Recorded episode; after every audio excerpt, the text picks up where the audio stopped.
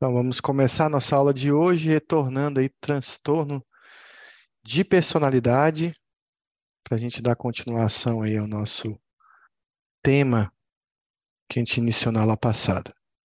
Então, a gente vai começar com um caso clínico aqui, em que uma mulher de 24 anos é admitida no setor obstétrico para a parte do bebê do sexo masculino. Acho que a gente já viu esse caso, então. Vou adiantar aqui que a gente já passou, que era o caso de esquizotípico. Então, eu coloquei errado aqui, mas a gente vai passar para o cluster B aqui. Eu vou sair aqui para a gente localizar onde é que a gente parou.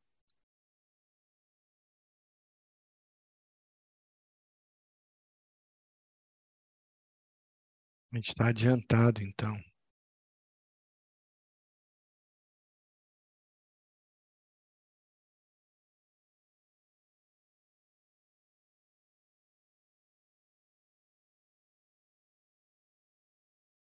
A gente voltando aqui para o caso correto, é esse caso aqui.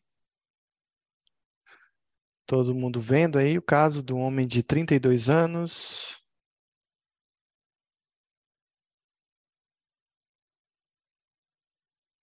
Ok, então é um homem de 32 anos atendido pelo psiquiatra da penitenciária depois de se envolver em uma briga com outro prisioneiro devido a uma aposta de 5 dólares. O paciente foi preso por falsificar cheques e essa é a sua quarta sentença. As sentenças anteriores foram por atacar um policial, roubar em uma loja de departamentos e aos 13 anos roubar um carro. Ele afirma que brigou com outro detento porque não tinha nada melhor para fazer e deu vontade.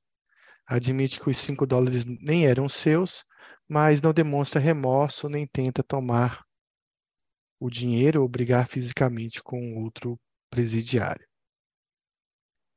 Não apresenta, demonstra remorso por tentar tomar o dinheiro ou brigar fisicamente com outro presidiário. Afirma que já conversou com psiquiatras no passado, sempre de modo relutante, e porque a mãe e os tribunais exigiam, mas que ele não tem nada errado comigo, então para que conversar com o psiquiatra?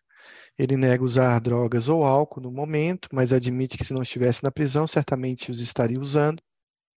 O exame do estado mental indica que o paciente está alerta, orientado para a pessoa, tempo e lugar e coopera com o examinador. Então, história de um, uma pessoa sem remorso, que briga, já está preso né, por vários crimes. Em alguns momentos parece receptivo e envolvido, mas em outros é grosseiro e desrespeituoso ele está vestindo o uniforme da prisão. Sua fala é normal em velocidade, ritmo e tom. Seu humor é descrito como legal e seu afeto é congruente. Não demonstra transtorno nos processos nem no conteúdo do pensamento. Então, qual o diagnóstico para esse caso?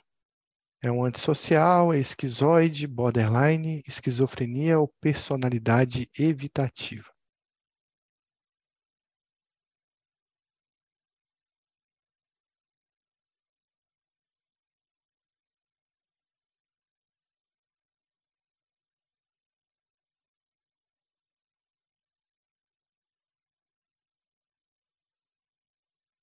Então, a gente está diante de uma pessoa com personalidade antissocial, né? Então, um homem de 32 anos que já está preso, ele briga sem nenhuma, nenhum motivo por 5 dólares, ele já foi preso quatro vezes, é a quarta sentença dele, por falsificação.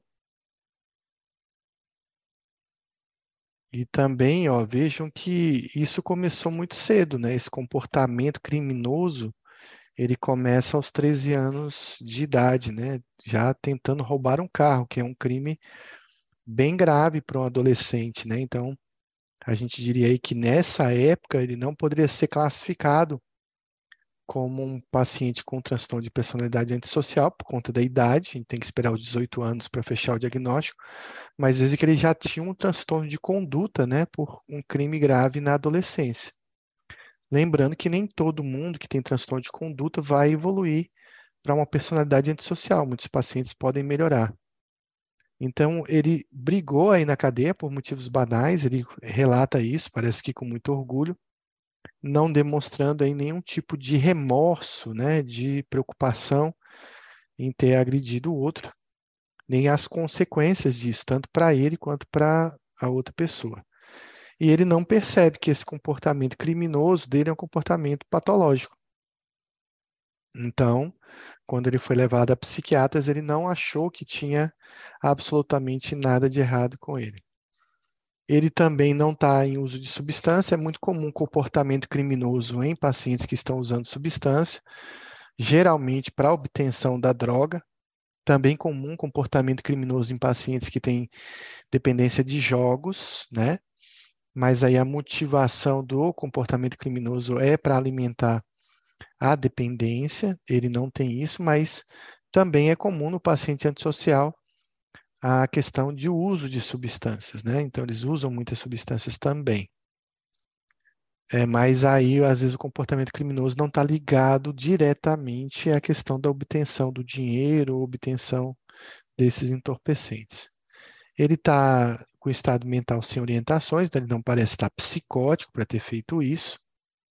E ele é cooperativo com o examinador, né? Lembrando que o cooperativo do antissocial sempre você tem que ficar com o pé atrás, porque é um cooperativo, às vezes, com, a, com uma intenção maléfica. Ele parece ser repetitivo, envolvido, mas em outros momentos ele demonstra essa grosseria e é desrespeitoso. Nem todo antissocial é assim. Existem, né, antissociais que são elegantes, que são muito educados, que são os piores, digamos assim, porque eles são manipuladores. E ele não demonstra aí nenhum transtorno do processo do pensamento, então diz aí o problema é que ele não está psicótico nesse momento. Então, o diagnóstico é de um paciente com personalidade antissocial. O que, que a gente sabe sobre o antissocial? Então, aqui está uma figura ilustre né, para a gente definir um antissocial. E esse é um antissocial clássico, né? Esse sorriso aí do Ted Bundy, ele é bem clássico dos piores dos psicopatas, dos piores antissociais, porque existem antissociais que demonstram, né, pouco afeto, pouca afeição, pouco comportamento normal e fica fácil de identificar. Mas o Ted Bundy, ele tinha uma vida fora os crimes que ele cometia, uma vida absolutamente normal. Ele era uma pessoa querida, ele era uma pessoa, é, às vezes até amável, afetuoso, porque ele tinha uma namorada, tinha uma enteada e tratava muito bem as duas, com uma carreira de relativo sucesso, fora alguns percalços que ele teve, mas à noite ele era um caçador de mulheres, né? Ele caçava mulheres jovens, geralmente estudantes universitárias, e matava essas mulheres aí com muita crueldade, com, com golpes muito violentos, e depois ele cometia uma necrofilia, né, um ato sexual depois que a pessoa estava desacordada ou quase morta ou morta, ele realizava o ato sexual.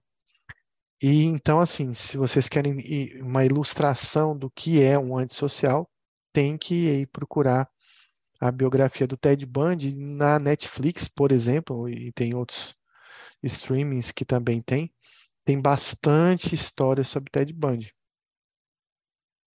Então tem um, lá tapes, né, fitas com Ted Bundy, que são os relatos dele, que são entrevistas com ele, e, e é fantástico o documentário porque mostra muito o Ted Bundy falando.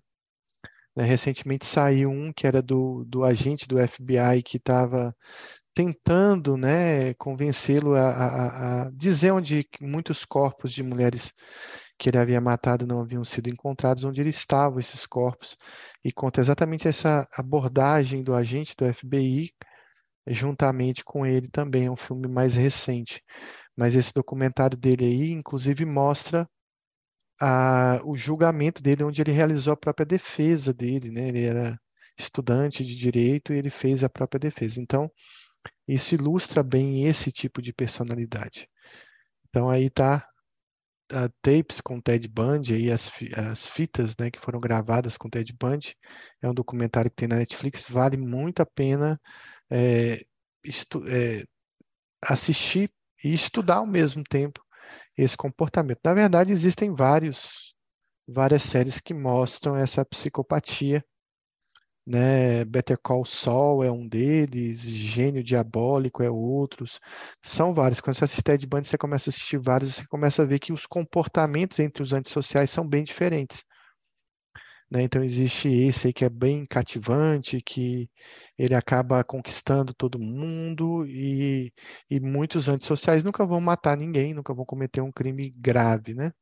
Um outro filme também muito interessante é esse, que acho que está na Prime Video, que é Precisamos Falar sobre o Kevin, que demonstra esse fenômeno que também gente vê nas escolas, mas de uma ótica diferente aí de um personagem antissocial. Um filme fantástico também para assistir. Então, o que a gente tem aí nessa personalidade é uma desconsideração pelo outro, que pode ser levado em, em torno de uma agressão, alguma coisa do gênero, um roubo, um assalto, mas também pode ser uma desconsideração em relação a algum tipo de dano ou algum tipo de característica de levar vantagem, nem que você não, não, não haja deliberadamente contra essa pessoa.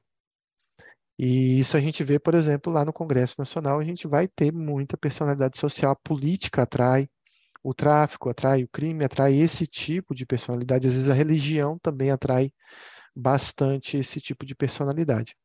Então existe uma violação aí, né, um padrão difuso de desconsideração pelo outro, de violação de leis, regras e normas para obtenção de aspectos de interesse pessoal. Então sempre o, o antissocial ele vai estar buscando seu interesse social. E nisso ele não respeita o direito dos outros, para que ele obtenha e ele não tenha o insight de que ele está cometendo algo, algo grave, que ele está prejudicando alguma pessoa. E isso acontece em pelo menos três contextos que a gente, que o DSM coloca. Então, primeiro é fracasso em obedecer normas e regras, o que leva muitas vezes a um comportamento legal a repetição desses atos e muitas vezes a uma detenção quando esse, essa pessoa é pega. Então, em torno de 60%, 70% da população carcerária, isso varia muito de estudo para estudo, tem uma personalidade antissocial.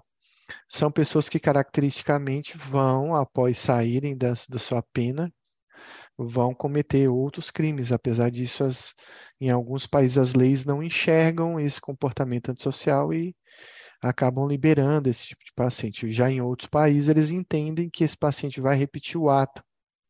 E, portanto, aí existe a prisão perpétua para essas pessoas, justamente porque sabendo que outras pessoas serão vítimas dele logo em seguida.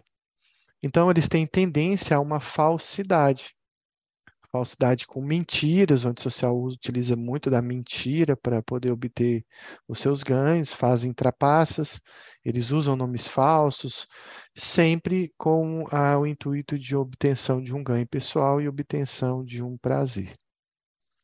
Bom, eles não pensam muito no futuro, eles são muito impulsivos, é uma característica desse cluster do, de transtorno de personalidade não pensar muito nas consequências dos seus atos.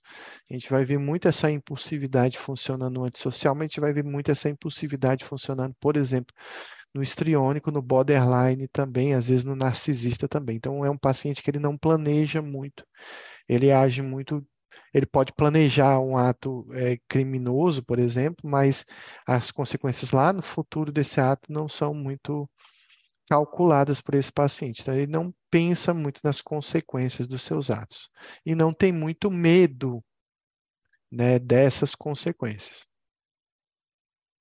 Eles também, em alguns casos, podem demonstrar uma irritabilidade, uma agressividade, por isso que muitos antissociais podem ser violentos, então eles podem estar envolvidos em lutas, em agressões a outras pessoas. Ele tem um descaso com segurança, então ele não se preocupa com a segurança das outras pessoas e muitas vezes não se preocupa com a segurança de si mesmo. Né? Então, por exemplo, o antissocial pode dirigir em alta velocidade sem se preocupar que ele vai atropelar alguém ou machucar alguém, por exemplo, ou pode ter algum comportamento com, com uma criança, com algum até algum parente, até com o próprio filho, é, não pensando nas consequências daquele ato é, gerando algum tipo de lesão, tanto para si quanto para os outros. Inclusive, nessa questão do comportamento de, de segurança, eles geralmente têm uma resposta né, da amígdala diferente das outras pessoas. Enquanto numa situação de perigo, de confronto, as pessoas sentem muito medo, têm uma reação de luta e fuga, é uma situação desagradável, é, muitos antissociais é, sentem um prazer com essa situação de perigo.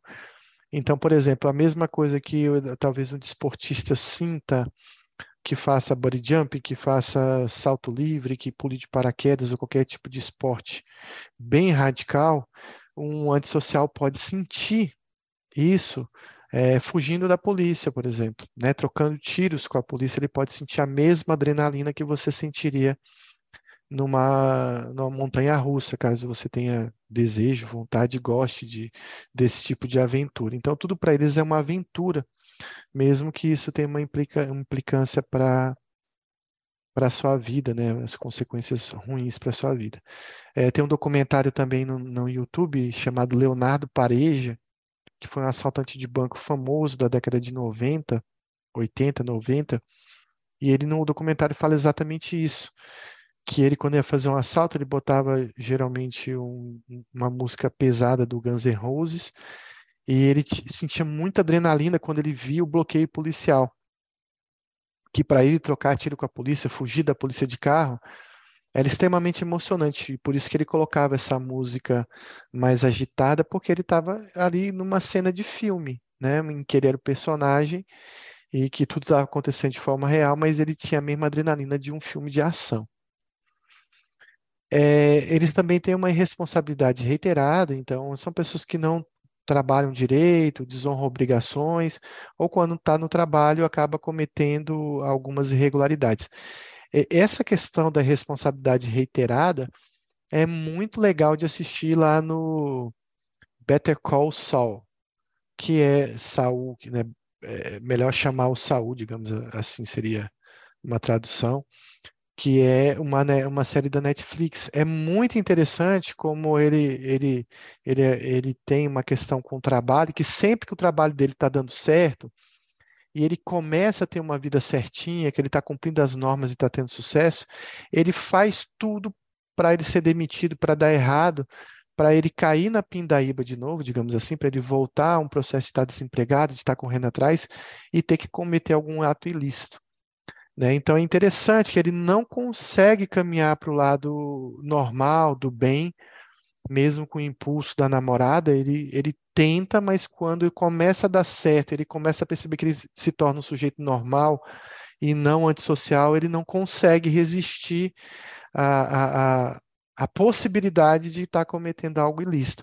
É uma série fantástica que tem vários transtornos de personalidade, não só o dele, tem o do irmão, o do sócio do irmão. Então, são vários transtornos de personalidade nessa série que vale a pena assistir. Uh, então, essa responsabilidade também vai fazer com que ele tenha né, essa falta de obrigação ou cumprir o trabalho de forma correta. Eles não têm remorso, eles não têm afeto empatia pelo outro, então eles não tem é, nenhum tipo de reação ao sofrimento alheio, mesmo que seja sofrimento físico. Inclusive, eles podem sentir, alguns sentem prazer com o sofrimento alheio, que é muito comum quando essa psicopatia do antissocial é muito grave. Então, nessa, nessa questão dos psicopatas, eles podem ter comportamentos de violência e de agressão com outros pares, outras crianças, quando são pequenos, ou com animais, porque eles sentem prazer né, de ver esse sofrimento do animal. Então ele fere, maltrata, rouba, furta e não tem nenhuma preocupação com aquilo que foi perdido pelo outro. A idade mínima para o diagnóstico é de 18 anos, como todo transtorno de personalidade. Né? No entanto, é, o comportamento antissocial ele começa muito cedo né? às vezes no início da adolescência, às vezes até em alguns antissociais na fase da infância.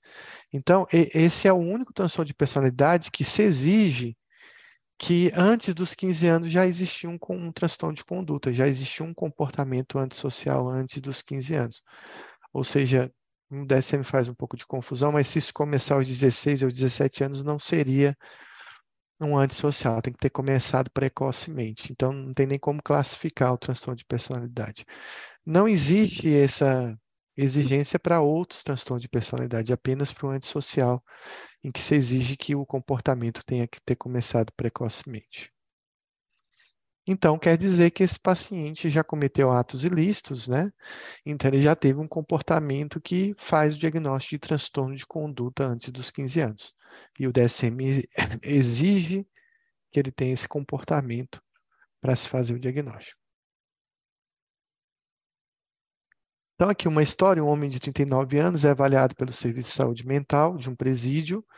Ele tem história de detenções múltiplas tanto quanto adulto, quando como era adolescente. Depois de várias entrevistas, confirma-se o diagnóstico de personalidade antissocial. Ele possui história de múltiplas hospitalizações psiquiátricas após tentativas de suicídio quando criança. Participou de um programa de educação especial. Então, o diagnóstico aí já está no, no, no, problema, já está dito que é um transtorno de personalidade antissocial, mas uma coisa comum. Ah, desculpa, eu não, eu não vi a idade aqui. A idade é 39 anos, né? Então, aos 39 anos, ele tem personalidade antissocial. Está errada aqui essa resposta. Mas ele, quando era adolescente, tinha um transtorno de conduta. Ali naquele caso, fala muito da questão do suicídio. Né? O suicídio é muito é, é, dos transtornos de personalidade. O suicídio está presente né, no transtorno de personalidade antissocial e no borderline com mais frequência do que os outros transtornos de personalidade. Então, por mais que ele tenha essa despreocupação com o futuro, essa falta de empatia, o antissocial ele tem uma tendência ao suicídio, geralmente quando começa a acontecer as coisas erradas, as prisões, as detenções, as punições, ele pode, pela impulsividade, ter mais chance de cometer suicídio. Mas uma característica principal dele é um padrão difuso de indiferença com o outro. Um padrão difuso de violação de direitos das outras pessoas.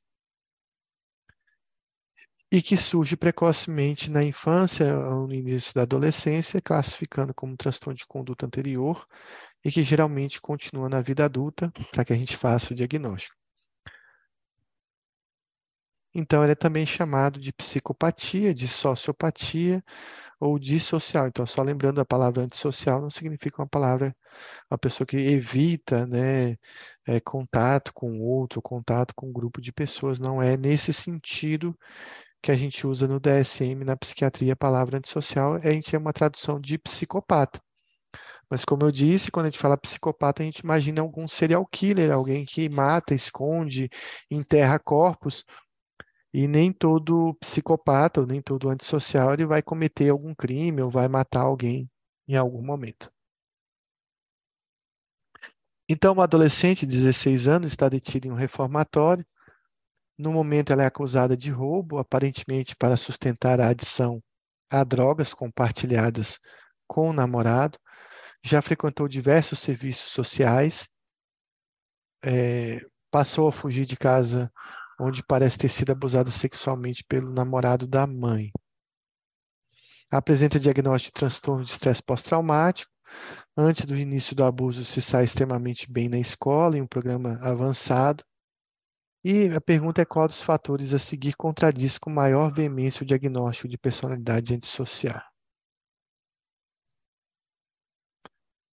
Então, o diagnóstico concomitante com estresse pós-traumático, sexo, sua idade, atos antissociais cometidos para sustentar sua adição à droga ou apresenta alto nível de inteligência.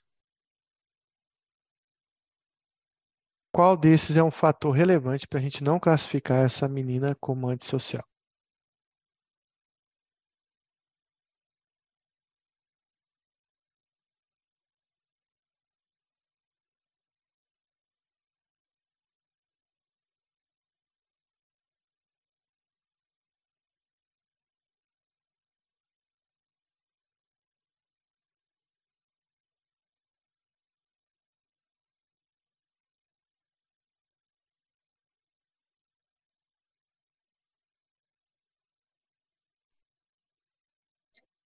Então, o fator mais relevante aí nesse caso é a questão da idade. É claro que se ela tivesse 23 anos, eu ia ficar muito na dúvida se esse comportamento, essa mudança de comportamento, porque ela tinha um comportamento anterior de ser uma boa estudante, ele não tem a ver com a questão da adição à droga, né? Porque realmente a, a dependência química leva a um comportamento antissocial. Mas esse paciente em regime restrito, sem contato com a droga, muitas vezes você percebe que ele não tem um comportamento antissocial, ele estava conectado com a dependência química. Nesse caso, como ela tem 16 anos, eu só posso dar o diagnóstico de transtorno de conduta, não posso dar o diagnóstico de personalidade antissocial ainda. Uma característica do antissocial é que ele pode ser se passar por uma pessoa normal, eles podem ser cativadores, pessoas bastante simpáticas, como a história aí do Ted Bundy, muitas vezes pacientes bastante sedutores. O Ted Bundy ele tinha vários pedidos de casamento, mesmo condenado à sentença de pena de morte, né, pelo seu comportamento sedutor. Então, lembrar das mentiras, é comum comportamento na adolescência de fugir de casa, cometer roubos né, de forma precocemente, e eles têm a característica de abuso de substância que já começa muito cedo. Eles não exibem ansiedade ou depressão, é, sinais de ansiedade e depressão, mas eles podem simular esses sintomas e eles têm frequentes ameaças de suicídio, pode realmente cometer suicídio. Ele não é um paciente psicótico e geralmente são pacientes que são bastante inteligentes, né? Alguns antissociais são, digamos assim, não tem essa inteligência toda, mas alguns psicopatas e alguns pacientes antissociais têm uma inteligência às vezes superior, né, principalmente maquiavélica no sentido de obtenção dos seus ganhos. Então, aqui uma pergunta: um homem de 39 anos com transtorno de personalidade antissocial, com sentença de prisão perpétua por homicídio, apresentou múltiplas queixas somáticas ao longo de vários anos. Exames físicos anuais nunca mostraram qualquer problema físico, mas ele se queixa de várias dores, sintomas neurológicos e perturbação gastrointestinal. Não demonstra satisfação durante o tempo que passa na enfermaria da prisão. Com qual das seguintes explicações é a mais provável para as queixas do paciente?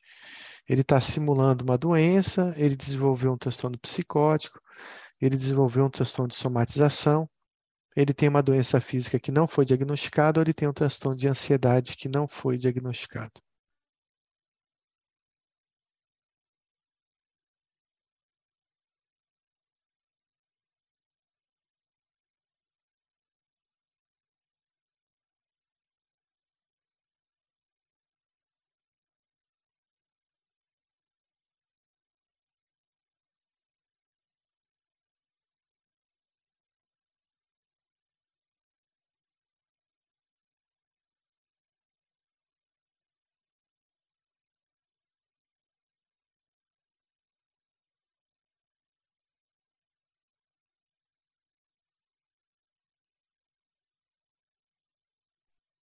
Então, o pessoal acha que ele está simulando uma doença, né? Mas olha só, é muito comum, né? Ali fala que ele, ele não tem satisfação de estar na enfermaria. É muito comum que o antissocial também tenha outros transtornos psiquiátricos, né? Principalmente transtorno de somatização, que é um transtorno frequente também neles, principalmente quando eles estão nesse regime prisional. Né? Então, nem sempre ele tá, vai estar tá simulando, a não ser que você perceba o interesse nessa simulação. Então, essa seria uma pergunta difícil de responder, porque a maioria responderia a letra A mesmo, mas o transtorno de somatização ele é frequente eh, nesses pacientes com transtorno de personalidade antissocial. Então, é comum em pacientes presos, essa síndrome acontece quando o paciente nos dá a resposta durante uma entrevista.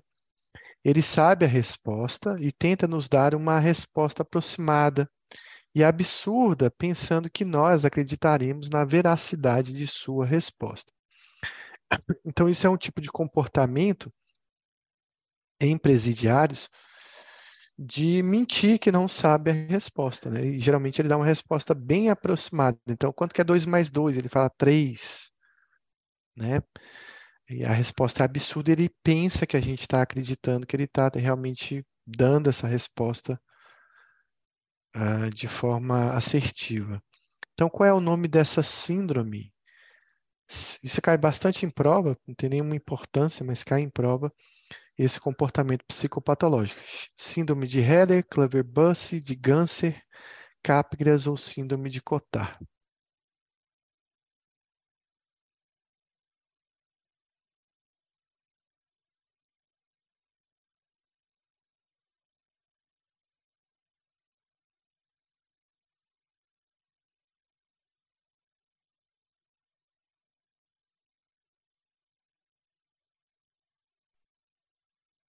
Então, o diagnóstico aí é de síndrome de Ganser. Então, gravar, que é muito comum em antissociais presos que tentam fingir que não estão conseguindo responder algumas perguntas feitas a ele.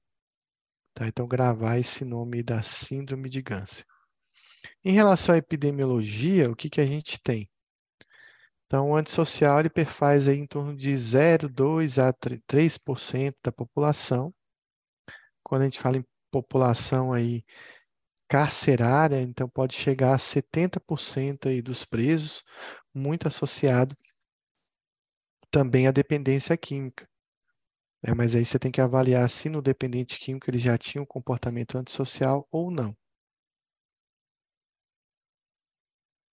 Ah, vou responder aqui. Carlos perguntou da outras síndromes. Vamos lá, vamos ver se eu consigo me recordar aqui todas as síndromes. Síndrome de Heller é o transtorno invasivo né, da infância, é quando você tem um quadro de autismo que surge entre os 3 e 5 anos de idade, é diferente do autismo é, de Kanner, que geralmente surge antes dos 3 anos de idade. A síndrome de Clever-Buss é uma síndrome que está relacionada bastante à lesão cerebral e demência, ela está relacionada a um, pacientes que têm hiperfagia, hiperoralismo, placidez, falta de medo. E é, geralmente são pacientes demenciados. Síndrome de Capgras, né, síndrome de não reconhecimento de uma pessoa conhecida, e a síndrome de Cotard, a síndrome do morto-vivo, que é aquela síndrome eh, que em depressões graves, depressões bipolares graves ou esquizofrenia, quando o paciente tem uma psicose que ele acredita que está apodrecendo, que está morto, que as pessoas estão mortas, ou que alguns órgãos foram roubados também.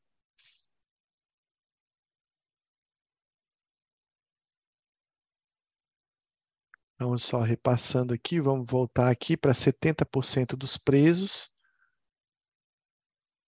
é, geralmente são pacientes que residem em áreas urbanas pobres, isso pode estar relacionado a uma questão de uma causalidade reversa, eles podem ser filhos de antissociais e que já perderam suas posses, seus bens e também empobreceram, né? Então, mas é mais comum você desenvolver o comportamento antissocial também quando as condições de vida são mais estressantes. Em relação a gênero, a gente vai ver uma diferença entre antissocial do sexo masculino e feminino e é muito mais prevalente no sexo masculino do que no sexo feminino.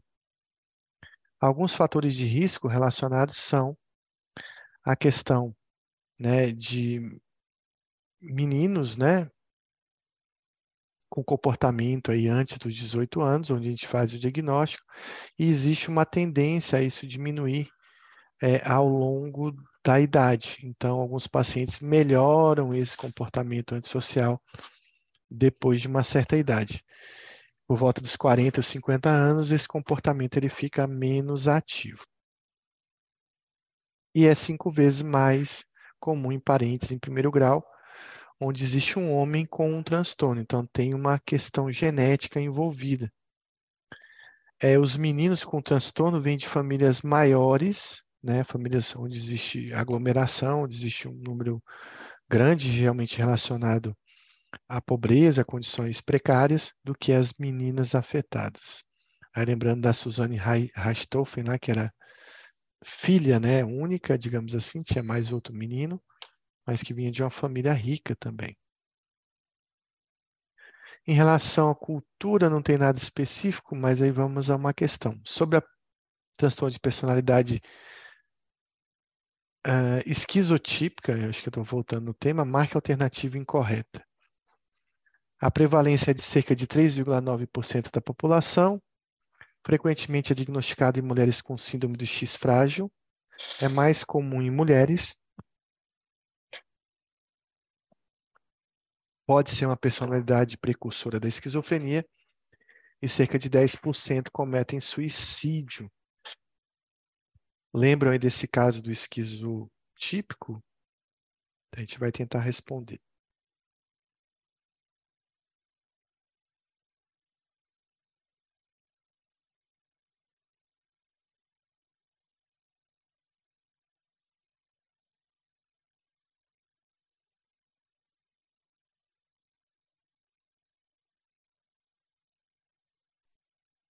Então, todos os transtornos de personalidade do cluster A, eles são mais comuns nos homens. Então, a prevalência de 3,9% é comum em pacientes com síndrome do X frágil, mas é menos comum em mulheres, né? Pode ser personalidade precursora de esquizofrenia e está bastante ligada ao suicídio também. E tem uma alta taxa de suicídio. Então, lembrar, esquizoide, esquizotípico e paranoide é mais comum em homens. Então, vamos falar do diagnóstico diferencial do antissocial, né? Então, tem que fazer diagnóstico diferencial com transtorno de uso de substância, com personalidades narcisistas. O narcisista ele pode achar que ele tem mais direito que os outros e, portanto, ele tem um comportamento de burlar regras em seu favor próprio. Como ele é mais importante, do que as outras pessoas, ele pode ter esse tipo de comportamento.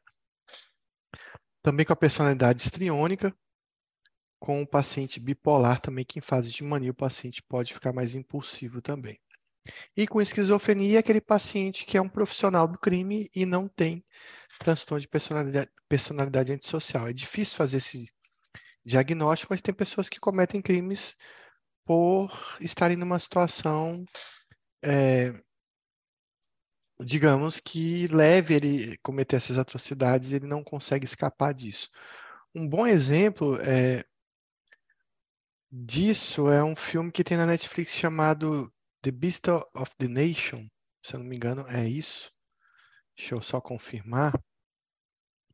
Que é, na verdade, a história de um adolescente, então seria um transtorno de conduta, onde mostra né, que ele não necessariamente tinha uma personalidade antissocial, ou ele tinha essa característica, mas ele teve que, por conta, é Beasts of No Nation, né? Então é uma série bem uma série não, um filme bem interessante que mostra isso, que nem todo mundo que tem comportamento criminoso, ele necessariamente nasceu será um antissocial. E tirando desse meio, esse paciente pode vir a ter um comportamento normal. Então, a mulher de 24 anos é atendida no setor de emergência. Depois de cortar superficialmente ambos os punhos, sua explicação que estava chateada porque o namorado romper o relacionamento de três semanas. Quando questionada sobre outros relacionamentos, disse que teve diversos parceiros sexuais, tanto homens como mulheres, mas que nenhum durou mais do que algumas semanas. Qual tipo de psicoterapia apresenta maior chance de resposta para esse paciente?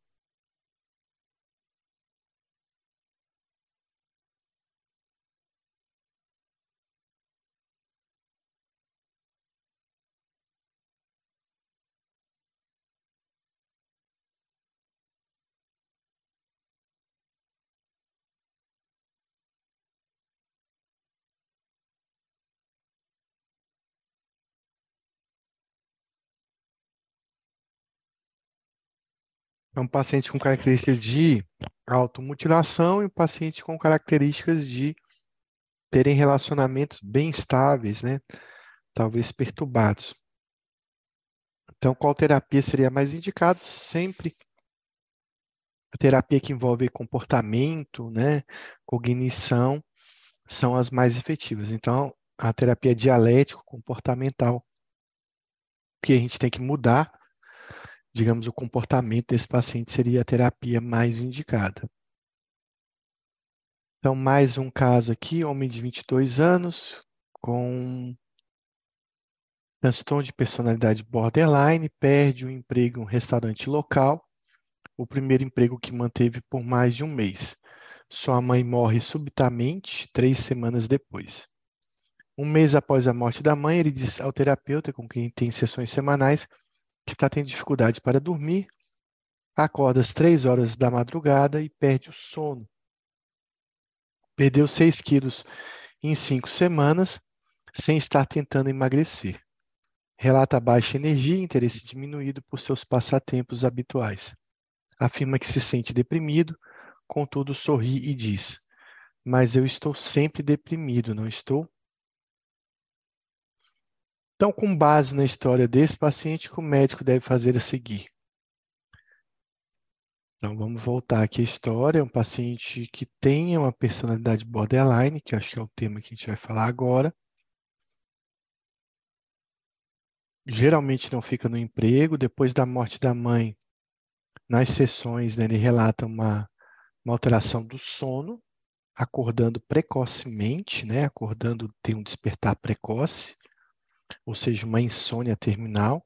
Ele também tem uma perda de peso, mas essa perda de peso não acontece por estar tentando emagrecer. Ele também tem uma baixa energia, uma fadiga, ele tem um interesse diminuído, uma anedonia, e afirma que está deprimido.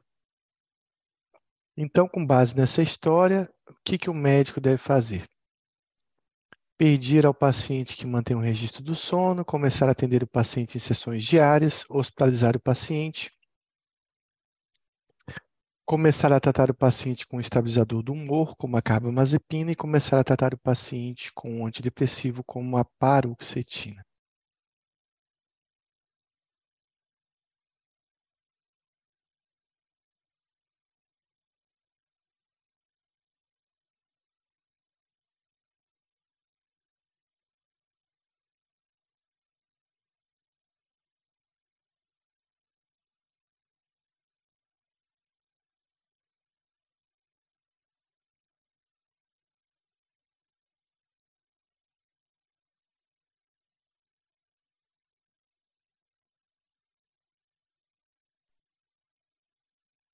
A gente vai falar de personalidade borderline e um grande erro que a gente tem, às vezes, no tratamento borderline, é não conseguir perceber que, às vezes, um dos caminhos para melhorar esse paciente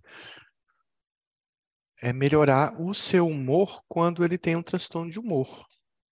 O borderline tem muita instabilidade afetiva. O que é isso? É uma reação afetiva a determinado acontecimento. Mas é comum também a gente ver o borderline depressivo. Ou seja, ele tem as duas coisas, personalidade borderline, mas também às vezes ele está com transtorno de ansiedade, está com uma depressão concomitante. E se a gente e o, a depressão faz ele ficar mais border, faz ele ficar mais impulsivo, faz ele ficar, digamos, com a personalidade mais aflorada, digamos assim. Então é importante estar sempre tratando essas depressões que um border pode apresentar.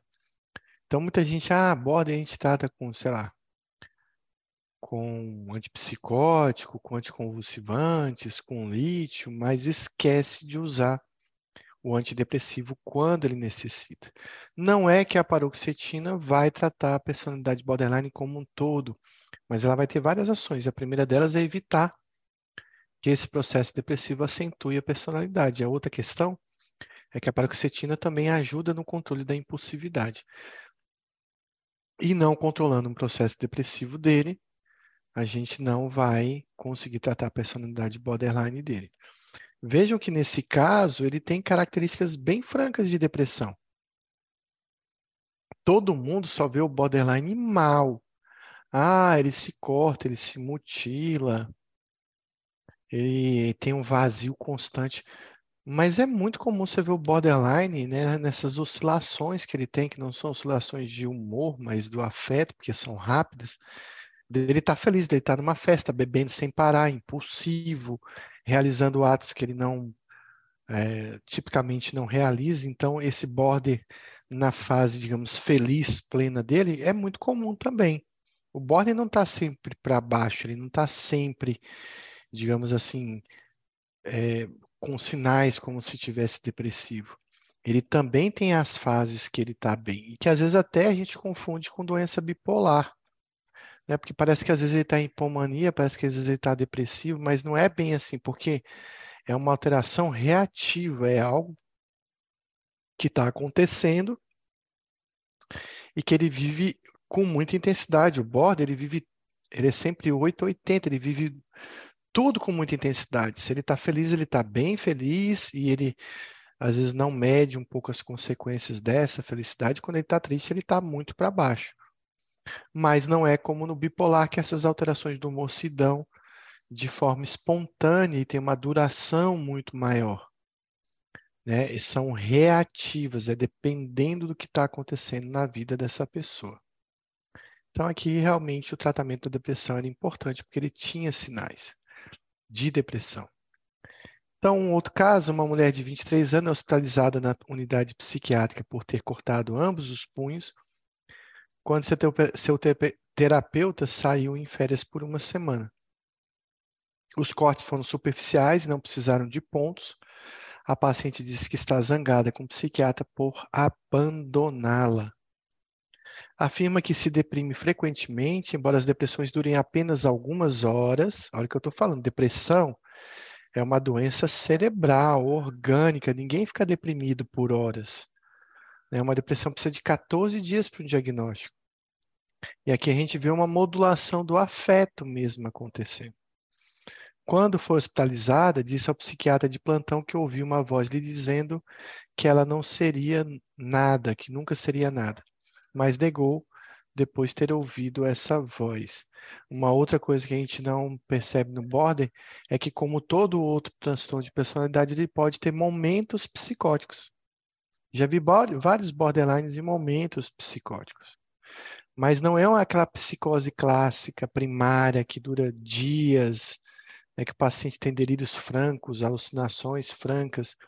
É um quadro mais fugaz, também com duração curta de tempo, o que o Kaplan chama, como eu tinha dito lá na outra aula, de micropsicoses, micro porque é pequena, tanto na psicopatologia quanto no tempo, na duração, micropsicoses da, dos transtornos de personalidade. E isso acontece com muita frequência em alguns transtornos. No border acontece com frequência e principalmente nos esclasterar, no paranoide, no esquizoide, no esquizotipo, que tem uma ligação mais direta com a esquizofrenia. Aqui no borderline não tem essa ligação direta com a esquizofrenia, mas também pode acontecer em momentos de estresse. Então, esta é sua quarta hospitalização e todas foram desencadeadas pela partida, mesmo que temporária, de alguém que fazia parte da sua vida. Então, está falando aqui da questão do abandono do sentir sozinho ou abandonado pelo outro. E não precisa ser uma partida, tipo alguém foi viajar, foi embora ou rompeu com ele. Pode ser uma partida de que ele de repente combinou com uma pessoa de passar a tarde com ela, fazer alguma programação, e a pessoa desmarcou, não pôde ir.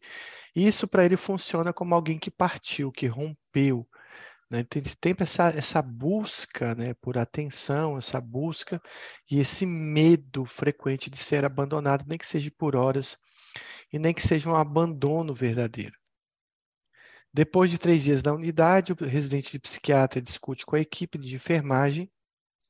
Ele afirma que a paciente está se comportando muito bem, respondendo à terapia e merece alta.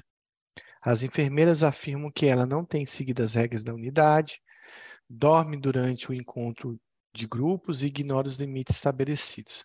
Ambas as partes procuram um diretor da unidade para se queixar uma da outra. Uma coisa que às vezes acontece no bordo é a questão da manipulação.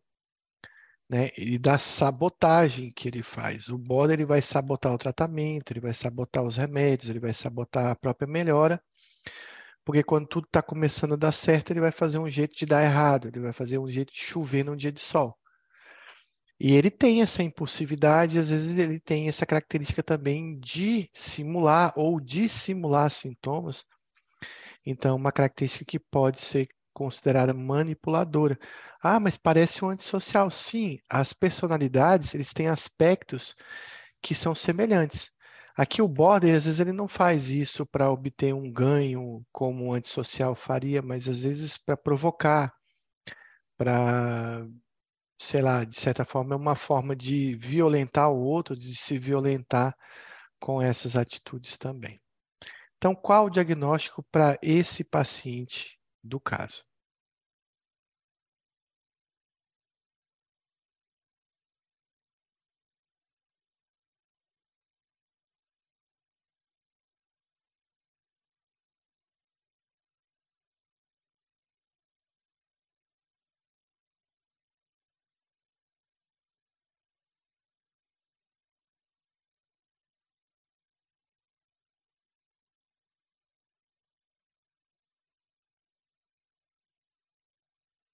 Então, já tinha falado, esse é um, classicamente um paciente borderline. Paciente jovem que já comete mutilações. Tem muita gente que erra quando acha que a automutilação já classifica alguém como border. E isso não é verdade. A mutilação ou a autoagressão, que pode ser com uma gilete, mas pode ser com um murro na parede, ou que pode ser quebrando algo que eu goste, por exemplo, ou me colocando numa situação de insegurança, por exemplo, dirigir em alta velocidade, pensando se eu vou ou não vou bater o carro e de repente eu bato o carro. Toda essa forma de autoagressão, ela está presente como um dos critérios do borderline. Mas ele não é uma exigência. Tem muito border que nunca se mutilou, que nunca se machucou. Assim como tem muitas pessoas que se mutilaram e não são borderlines. Aliás, a automutilação é um comportamento hoje frequente na, na infância e adolescência relacionados a depressões e ansiedades. E muita gente já está diagnosticando o paciente como border. Então tem que esperar, tem que rever, tem que é, é, avaliar ao longo do tempo se existem outras características que fazem com que a gente faça uma classificação de um traço borderline, né, ou de uma personalidade a depender da idade, porque a automutilação ficou comum, né, é uma, é uma forma hoje de expressar sua dor, que inclusive tem uma certa influência das redes sociais nesse comportamento. Então, a paciente aí relata, ela se cortou, mas não é um corte profundo, é superficial, não é uma tentativa de suicídio. Lembrar isso que a automutilação do border nem sempre é uma, um corte, por exemplo, numa artéria para se matar, mas o border também tem uma chance maior de cometer suicídio. Então depende para que que ele utilizou essa automutilação. Muitos afirmam que transformar uma dor psíquica numa dor física alivia. Outras vezes é uma forma de causar uma dor física para se atingir, para se fazer sofrer como se fosse uma espécie de punição. Essa paciente, ele ficou zangado, né, porque o psiquiatra ia abandoná-lo, né, é, por conta de uma viagem de férias que o, o profissional fez. Então, é um abandono totalmente é, sem racionalidade, né? Então, o bode tem muito isso, ele se afeta muito com algum comentário. Então você vai sair com border, tá jantando, tá tudo bem. E se você fizer uma piada, às vezes desnecessária, ou qualquer comentário que de certa forma o atinja, ele pode mudar completamente nesse jantar, ele pode mudar completamente de comportamento depois desse comentário. Então ele, ele, ele digamos, ele se sensibiliza muito rápido. Então ele tem muita raiva também. E às vezes ele tem uma dificuldade de perdoar o outro, ele se magoa muito, ele rompe também de forma muito agressiva. Ele responde a essa possível, digamos, agressão de forma também bem intensa. Isso aí, o que eu falei é a questão da ideia do abandono que ele tem com frequência.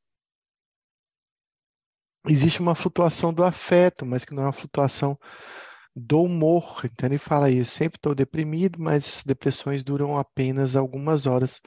Isso não classifica um paciente com depressão. E aqui a questão das alucinações, das micropsicoses, que eu já havia comentado anteriormente, e do seu comportamento manipulador, que ele fez lá com o psiquiatra, né, e fez com a equipe de enfermagem, agindo né, com o psiquiatra que talvez tivesse uma autoridade maior de uma determinada maneira, e com o, a enfermagem de outra maneira. Então, ele tem internações aí com ideias de abandono, né? O paciente que está tá na quarta internação e o seu comportamento dissimulado diante da equipe. Então, de certa forma, esse comportamento manipulador dele pode se parecer com o antissocial, mas os objetivos são diferentes. Às vezes é um comportamento manipulador para obter atenção muito mais do que para obter um ganho específico. Então, o diagnóstico para esse caso é o diagnóstico de personalidade borderline.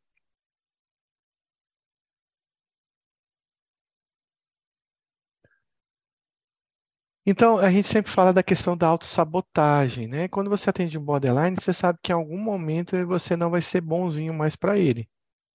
E ele vai querer romper, e é bom avisar já na primeira consulta que essa sabotagem vai atingir, vai atingir né, o tratamento porque o border sempre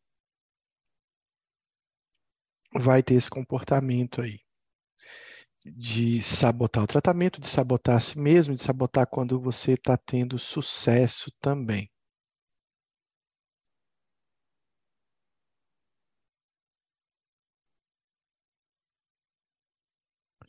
E ele está no limiar, né? A, a palavra borderline vem desse limiar entre a neurose e uma psicose que esse paciente tem. Ele tem sempre uma instabilidade do afeto, né? uma instabilidade que também às vezes está relacionada ao humor, mas muito mais ao afeto. É uma instabilidade do comportamento, é um comportamento inesperado, e ele tem uma relação ruim com o objeto e com a autoimagem, uma relação ruim com o outro, né, de de idealização, desvalorização, e também ele faz isso consigo mesmo. Então, o que, que o DSM-5 né, fala do borderline, que o CID-10 chama de personalidade emocionalmente instável? Eu acho que esse é o nome mais adequado que a, palavra borderline, né? Porque transição de neurose e psicose é muito comum a gente perceber que, na verdade, as emoções, os afetos dele que estão mais instável, então esse nome é interessante. Ele também já foi chamado de transtorno de caráter psicótico, personalidade como si, esquizofrenia ambulatorial, esquizofrenia pseudoneurótica.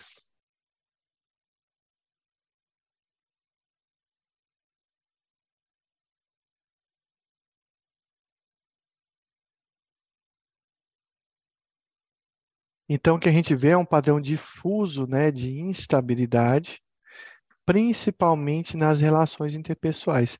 É muito difícil ser um amigo de border, você tem que entender que ele é border para você compreender que muitas vezes ele vai te chocar, ele vai te agredir, ele vai romper com você e você vai ter que esperar o momento dele para ele poder é, fazer essa reassociação.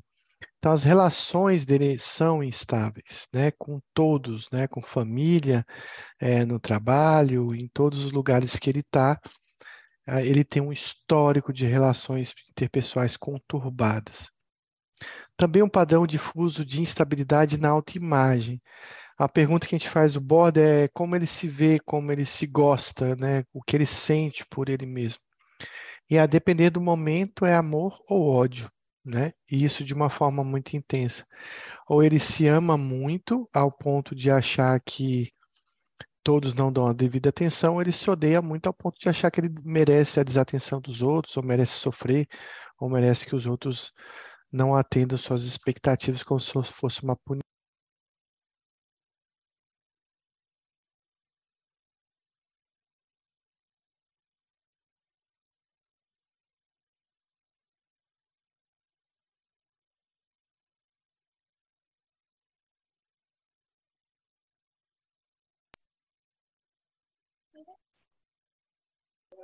Então, essa questão do borderline dizer eu me amo, eu me odeio, eu me amo, eu me odeio, é bem frequente nessa questão da autoimagem.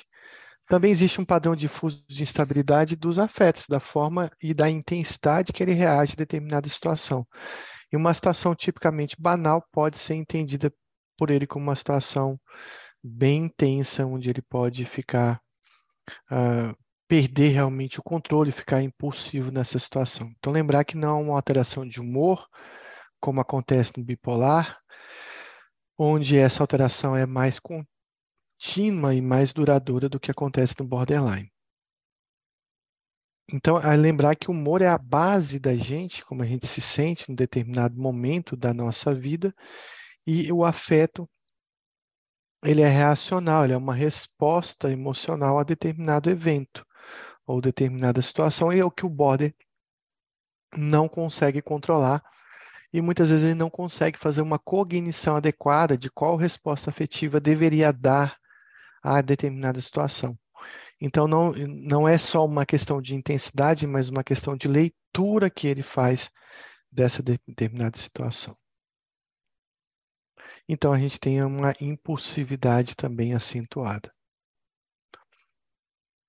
Então, a gente faz o diagnóstico geralmente na idade adulta, após os 18 anos de idade, e a gente tem cinco ou mais contextos onde a gente vai ver as características do borderline. Então, a gente vai ver esses contextos da seguinte forma. Então, a primeira coisa, existe um esforço desesperado para evitar o abandono. Esse esforço pode ser no sentido de se fazer de vítima, né, de tentar suicídio, de se mutilar para ter a atenção dos outros, ou pode ser uma busca de conquista do outro. Né? Então, borderline pode, por exemplo, gastar, eh, fazer uma amizade nova e de repente gastar, sei lá, todo o salário para presentear, para agradar essa pessoa, para ter essa pessoa perto. Então, tem essa questão da vitimização, mas tem essa questão também da conquista que o border faz de maneira exagerada. Geralmente, esse abandono que ele acredita que está acontecendo é, é um abandono que pode ser real, mas pode ser um abandono também imaginário da cabeça dele, que ninguém está abandonando ele. Mas nesse critério, ele não inclui o comportamento suicida para esse critério. No critério 2, é a questão dos relacionamentos instáveis, mas não só instáveis, intensos, né? Porque ele se entrega muito a qualquer relacionamento, idealizando que esse relacionamento é perfeito, que essa pessoa é perfeita, e ele se dedica muito a essa relação. Mas, claro, toda relação humana acaba tendo problemas, conflitos, e quando isso acontece, faz com que toda aquela cascata de idealização seja desfeita rapidamente. Então ele sai né, de um processo de amar muito uma pessoa para odiar rapidamente, a depender do que essa pessoa tenha feito, e às vezes nem algo muito grave, ele acaba desvalorizando, né? Então tem sempre essa questão, você é perfeito e depois você não presta. A terceira é a perturbação da identidade, da autoimagem. Aquilo que eu falei em relação à questão do eu me amo, eu me odeio, eu me odeio, que flutua muito na cabeça do borderline o tempo todo. Também uma impulsividade autodestrutiva, né? Então ele é muito impulsivo com gastos, com sexo, com uso de substância, com direção perigosa, com compulsão alimentar. E lembrar que essa impulsividade pode ser ruim no sentido de se destruir mesmo, é, se mutilando, se agredindo, mas também se destruir no sentido de se sabotar ou até mesmo buscando um prazer muito intenso, mas que tem consequências nocivas para ele mesmo. E o quinto é o comportamento suicida e automutilante muito recorrente. Também é um dos critérios que a gente tem no borderline, mas não é um critério exigido. Também a gente vê uma exigido para todos os casos. Também existe uma instabilidade afetiva, então uma alta reatividade tudo que incomoda, incomoda muito, tudo que alegra, alegra muito, né, no sentido de da questão da idealização, desvalorização. Então, se alguém faz alguma coisa para ele, ele tem uma intensidade muito grande nesse nessa sensação que ele tem desse desse evento, mas também se alguém decepciona ele, essa decepção é muito intensa. Isso faz com que ele tenha bastante disforia, né, irritabilidade episódica, ansiedade, irritabilidade, mas que duram geralmente horas e raramente dias, para a gente não classificar como hipomania. E a outra questão é que mesmo que o border esteja no momento feliz, cronicamente, ele, de forma geral, num padrão basal da sua vida, ele vai se queixar de um vazio crônico, de estar sempre buscando essa plenitude, sempre buscando se completar em alguma coisa ou em alguém, mas nunca encontrando, né, nunca preenchendo aquilo que ele busca. Então, a sensação de vazio é uma das queixas mais frequentes do borderline. É talvez um critério que está presente em quase todos os pacientes, essa sensação de vazio crônico, que também vai levar à questão de disforia, ansiedade e irritabilidade também.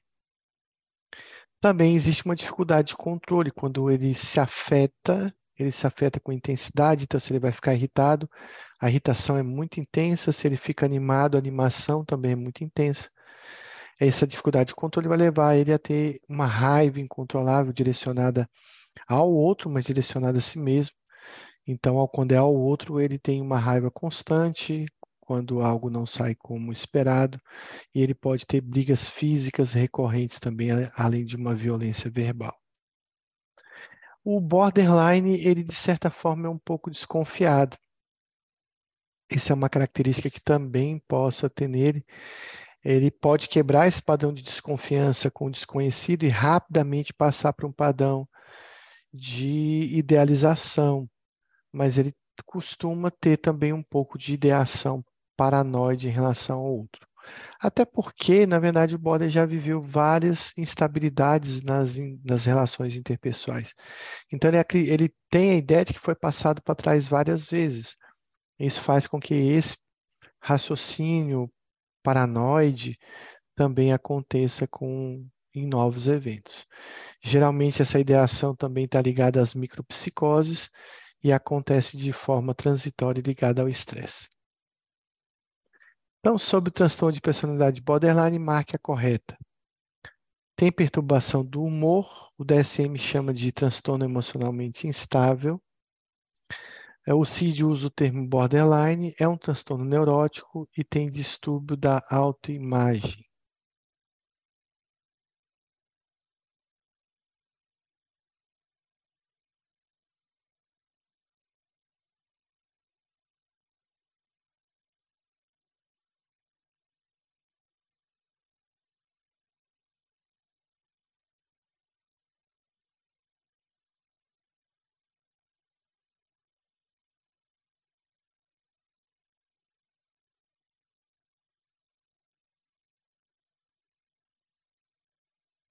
Então, o mais correto aí é um distúrbio da autoimagem, lembrando que o borderline, para muitas literaturas, é classificado como uma transição entre neurose e psicose, né? Ele não tem perturbação do humor e sim do afeto. Ali está trocado a B e a C, porque o CID é que usa o termo transtorno de emocionalmente instável. E ele tem um distúrbio da autoimagem que a gente já tanto relatou. Então, existem essas mudanças né, do afeto mais do que do humor existem esses episódios micropsicóticos. Eles são imprevisíveis. Você não sabe quando você vai falar alguma coisa que vai agradar um borderline. Às vezes está indo tudo bem, você fala uma coisa simples e daí quando você viu ele se, ele se afetou, ele se incomodou com aquela afirmação. Eu sempre tenho uma abordagem no paciente borderline no consultório, quando eu identifico, a gente conversa sobre isso, de que muitas falas minhas vão magoar, vão doer, ele vai sentir isso como uma agressão, mas que não é uma agressão. Então tem um momento que você vai ter que começar a ser sincero com esse borderline, mas tem que estar preparando ele para essa sua sinceridade.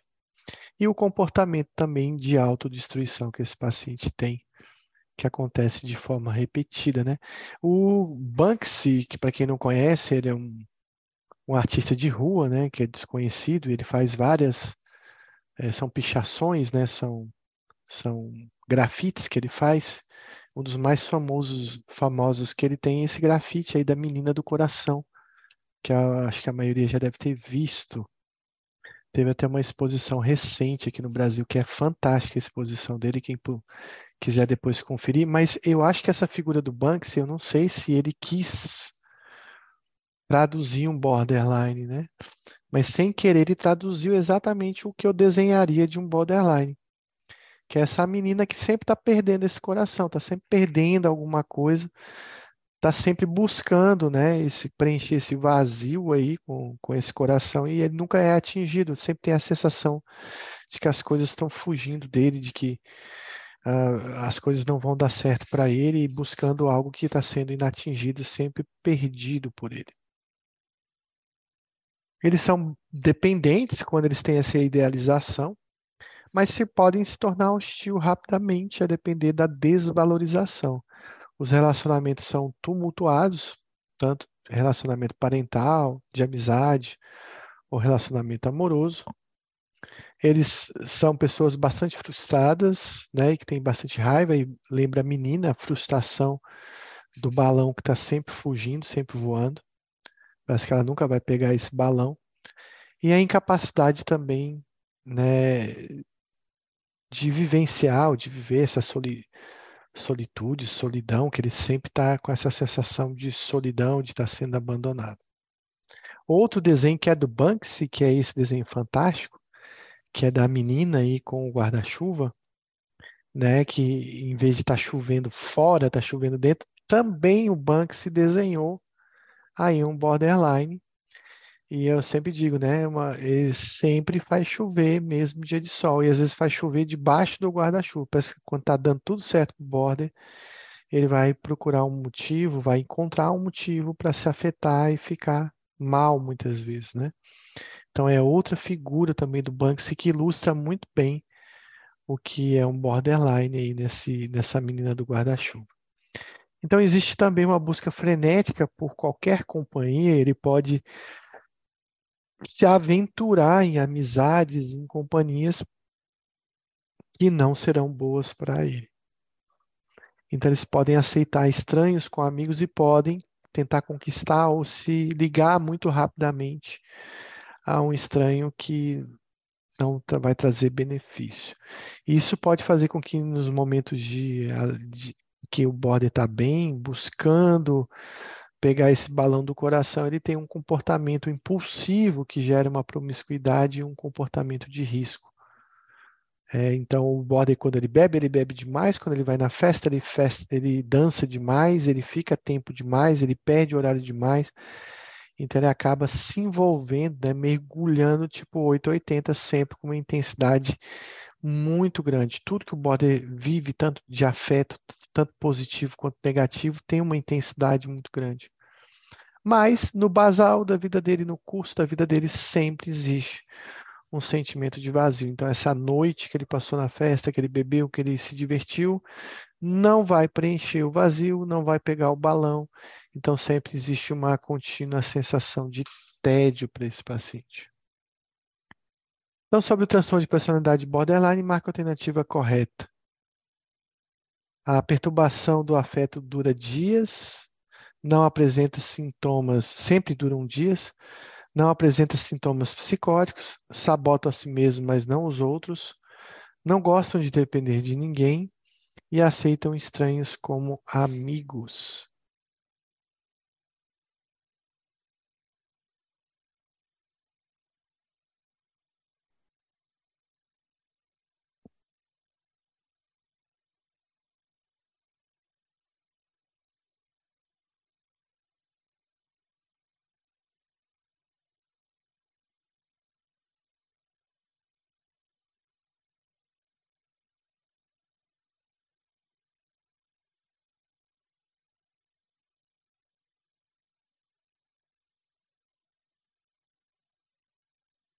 Então, o borderline sempre vai, né, sabotar as relações, vai sabotar os outros, eles apresentam sintomas psicóticos no período de estresse, a perturbação do afeto dura horas, às vezes dias.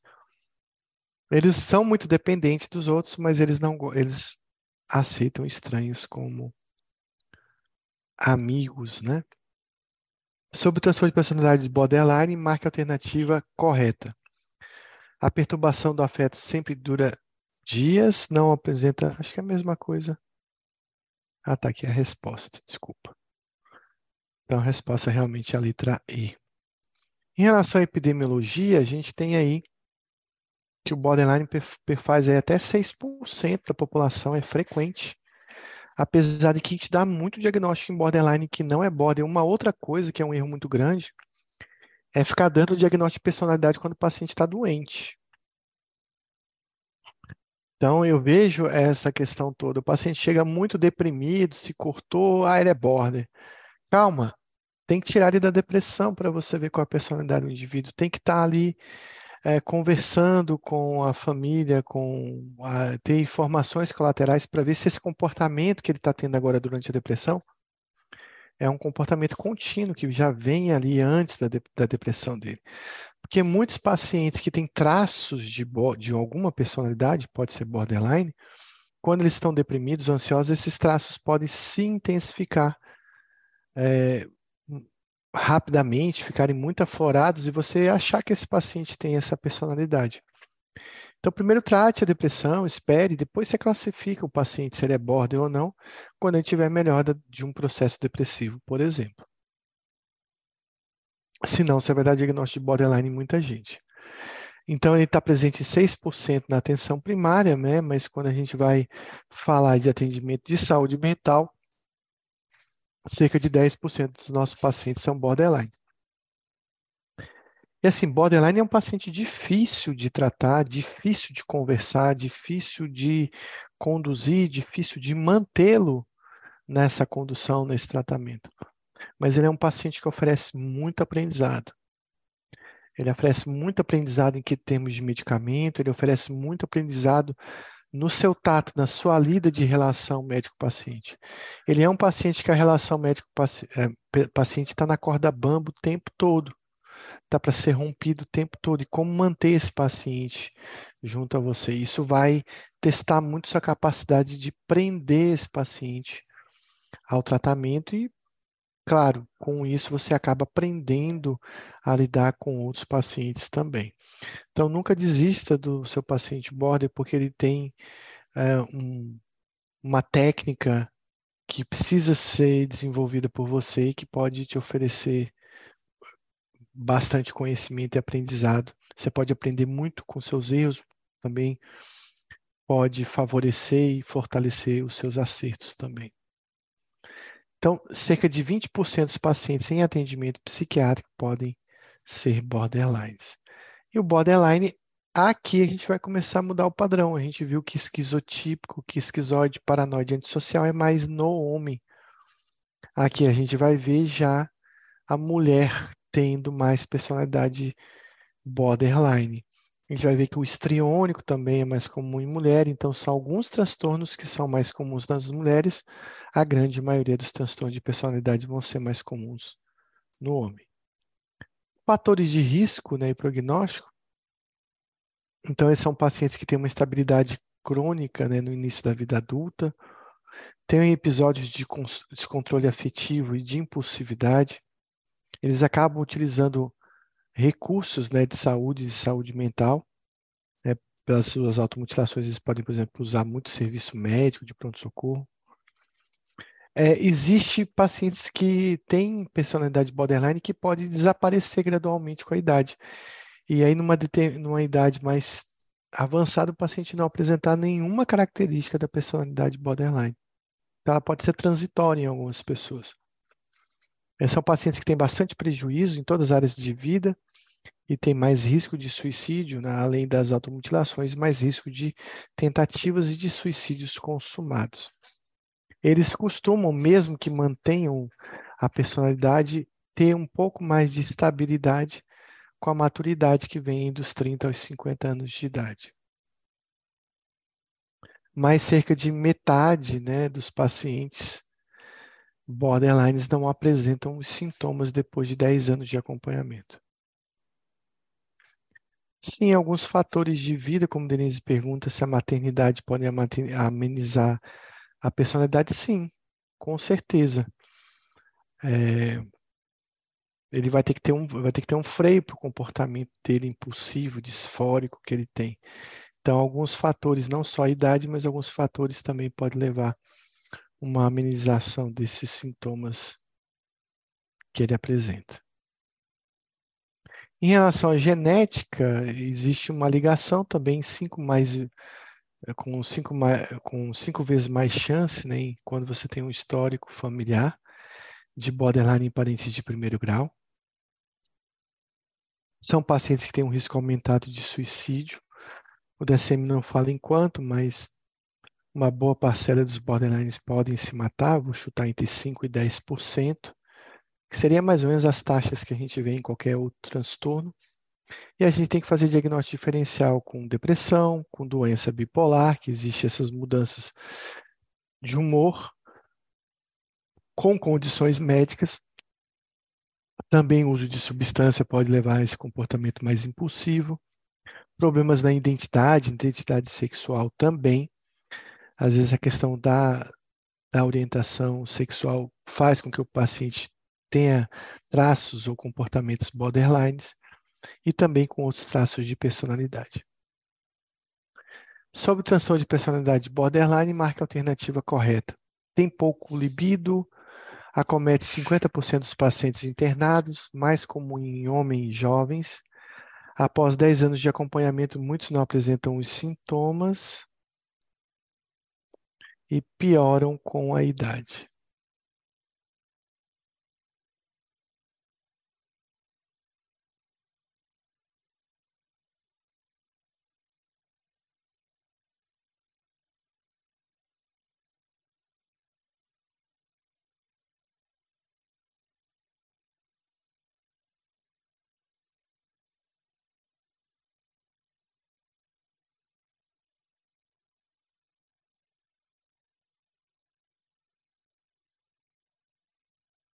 Então, dependendo da situação, o paciente pode ter uma, pela impulsividade, ter mais libido em alguns momentos, a gente viu no comportamento promíscuo que ele pode ter. Ah, acomete em torno de 20% dos pacientes internados né, em ambiente psiquiátrico, é mais comum em mulheres. Realmente, muitos pacientes podem, após 10 anos de segmento, não apresentar os sintomas, e eles costumam esses sintomas melhorarem com a idade. Então, aqui um homem de 45 anos é admitido à unidade cardíaca de tratamento intensivo depois de sofrer um infarto agudo do miocárdio. 24 horas depois da internação, foi chamada uma psiquiatra para fazer uma avaliação, porque o paciente estava tentando sair do hospital contra uma recomendação médica quando entra no quarto do hospital, a, o psiquiatra encontra vestido gritando em plenos pulmões. Eu não serei tratado dessa maneira. Como você se atreve? É, apesar disso, o paciente concorda em se sentar e conversar com ela. Diz-lhe diz que os membros da equipe são extremamente grosseiros e não tratam de maneira que está acostumado. Relata que ele é proprietário de um pequeno negócio que está crescendo e assim que as pessoas perceberem todo o seu potencial, né, ele se tornará um milionário. Não consegue entender porque a equipe não lhe traz comida de uma lanchonete de fora, já que a comida do hospital é tão ruim. Ele queria um Mac que tem lá na frente. Pergunta à psiquiatra se depois da entrevista buscará alguma comida para ele e fica zangado quando ela diz que não. Então olha com inveja para o relógio dela, novo caro.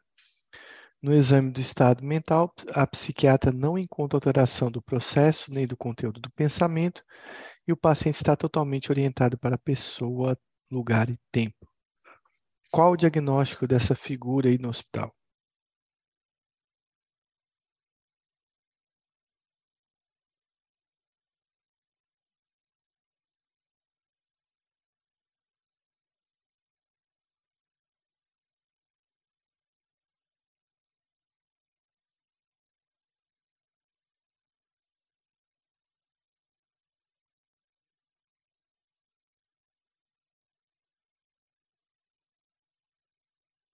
Alguns marcaram estriônico, outros marcaram narcisista.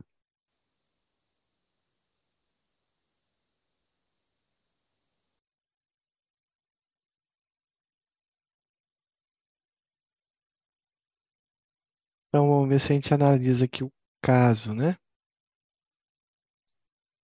Então, esse é um caso de um paciente narcisista.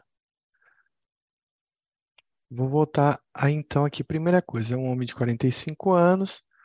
Ele está é encontrado irritado porque ele quer sair do hospital. E por que, que ele quer sair do hospital? Então, a primeira coisa é que ele fala que ele merece um tratamento especial, que ele não vai ser tratado dessa maneira, tipo, você sabe quem eu sou? Né? Então, o narcisista tem sempre essa história, você sabe com quem você está falando, e às vezes ele não é um ninguém, Zé ninguém, mas ele acha a pessoa mais importante do mundo. Ou ele pode ser até uma pessoa importante, por exemplo, ele pode ser um juiz, um promotor, mas ele achar, um médico, ele achar que ele é uma sumidade, né? que ele é uma autoridade máxima. Tipo o Papa, um presidente assim, ele quer um tratamento muito especial.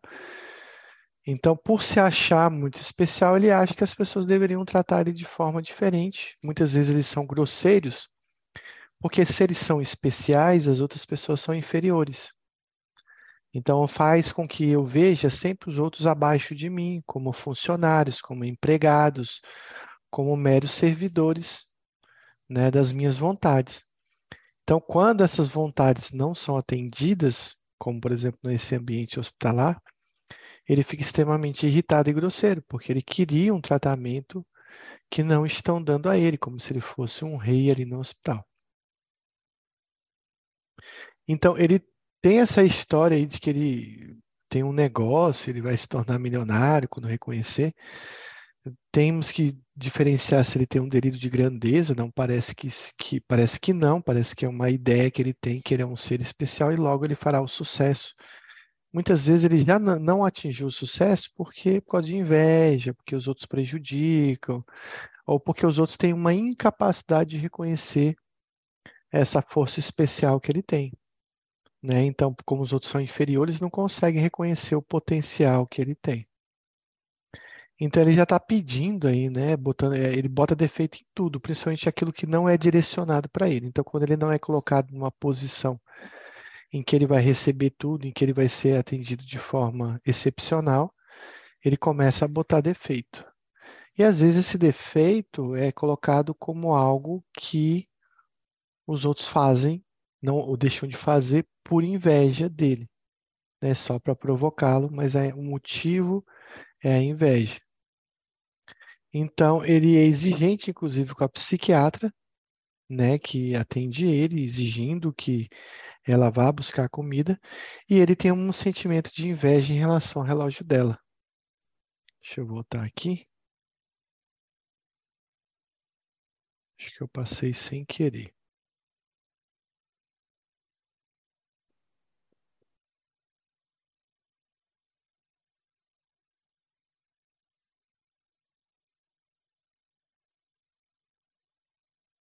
Dei algum clique aqui que foi para frente. Deixa eu voltar aqui na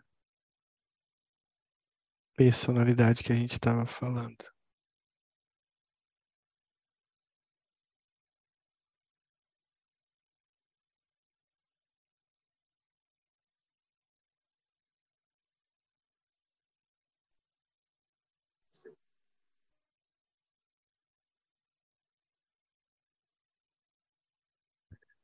Então, a questão dele invejar também os outros, né? O, o, a, o narcisista, ele tem muita inveja, na verdade, né? A, a, o narcisismo, ele, ele vem, né, de uma teoria psicanalítica de um grande complexo de inferioridade. É, e para não vivenciar internamente essa inferioridade, eu me expando, eu me me torno grande para mim não ter contato com essa minha inferioridade. Mas, de certa forma, ela está lá, nesse paciente. Então, ele acaba tendo muita inveja, até porque ser narcisista é um problema, porque sempre vai ter alguém superior a você, alguém melhor que você, alguém mais rico que você, então ele nunca está no topo. Né? Por mais que ele seja, até atinja o topo, sempre vai ter alguém que vai estar tá além dele. Então, ele, ele tem essa característica de invejar outro, mas ele projeta muito isso também. Então, ele acha que é os outros que têm inveja dele. E provavelmente as coisas que não dão certo para ele, o tratamento especial que não vem, é por conta dessa inveja também. Então, é um paciente que ele não tem psicose, segundo a psiquiatra, e ele é aquela música do Ultraje a Rigor, né? Aquela música antiga que fala, eu me amo, não posso viver, não posso mais viver sem mim. É exatamente isso. O narcisista ele vive de si mesmo, ele não precisa de ninguém, até quando ele é casado, quando é, ele tem algum relacionamento com pares, as pessoas estão do lado dele porque são pessoas que conseguem admirá-lo e conseguem ah, perceber né, a, a realeza, o sangue azul que ele tem. Então, de certa forma, as outras pessoas são só admiradores dele. São pessoas que conseguem concordar com tanto que ele é importante, porque o resto ele acaba se dando mal, ele também tem relações conturbadas e de certa forma isso é bem parecido com borderline também. Então existe um padrão difuso de grandiosidade no comportamento, mas lembrando que esse comportamento ele não é delirante. Existe uma necessidade é, no, uma, até uma busca, mas uma necessidade de da admiração do outro, do reconhecimento do outro.